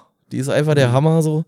Machen viele Leute übrigens. Ne? Warum fliegt äh, Lina E. Äh, viermal im Jahr nach Bali zum Aktivurlaub? Ja, er hat halt Rheuma. Ja, ja. Was soll sie machen, Alter? Das Im Flugzeug sitzen ist die größte Schwierigkeit ja. bei der Diagnose. Wenn sie jetzt, äh, nachdem sie jetzt ja erstmal nicht die Haftstrafe antritt, jetzt im Flieger sitzt und dann fragt einer, warum, dann einfach nur wegen dem Klima, wegen ihrem Rheuma.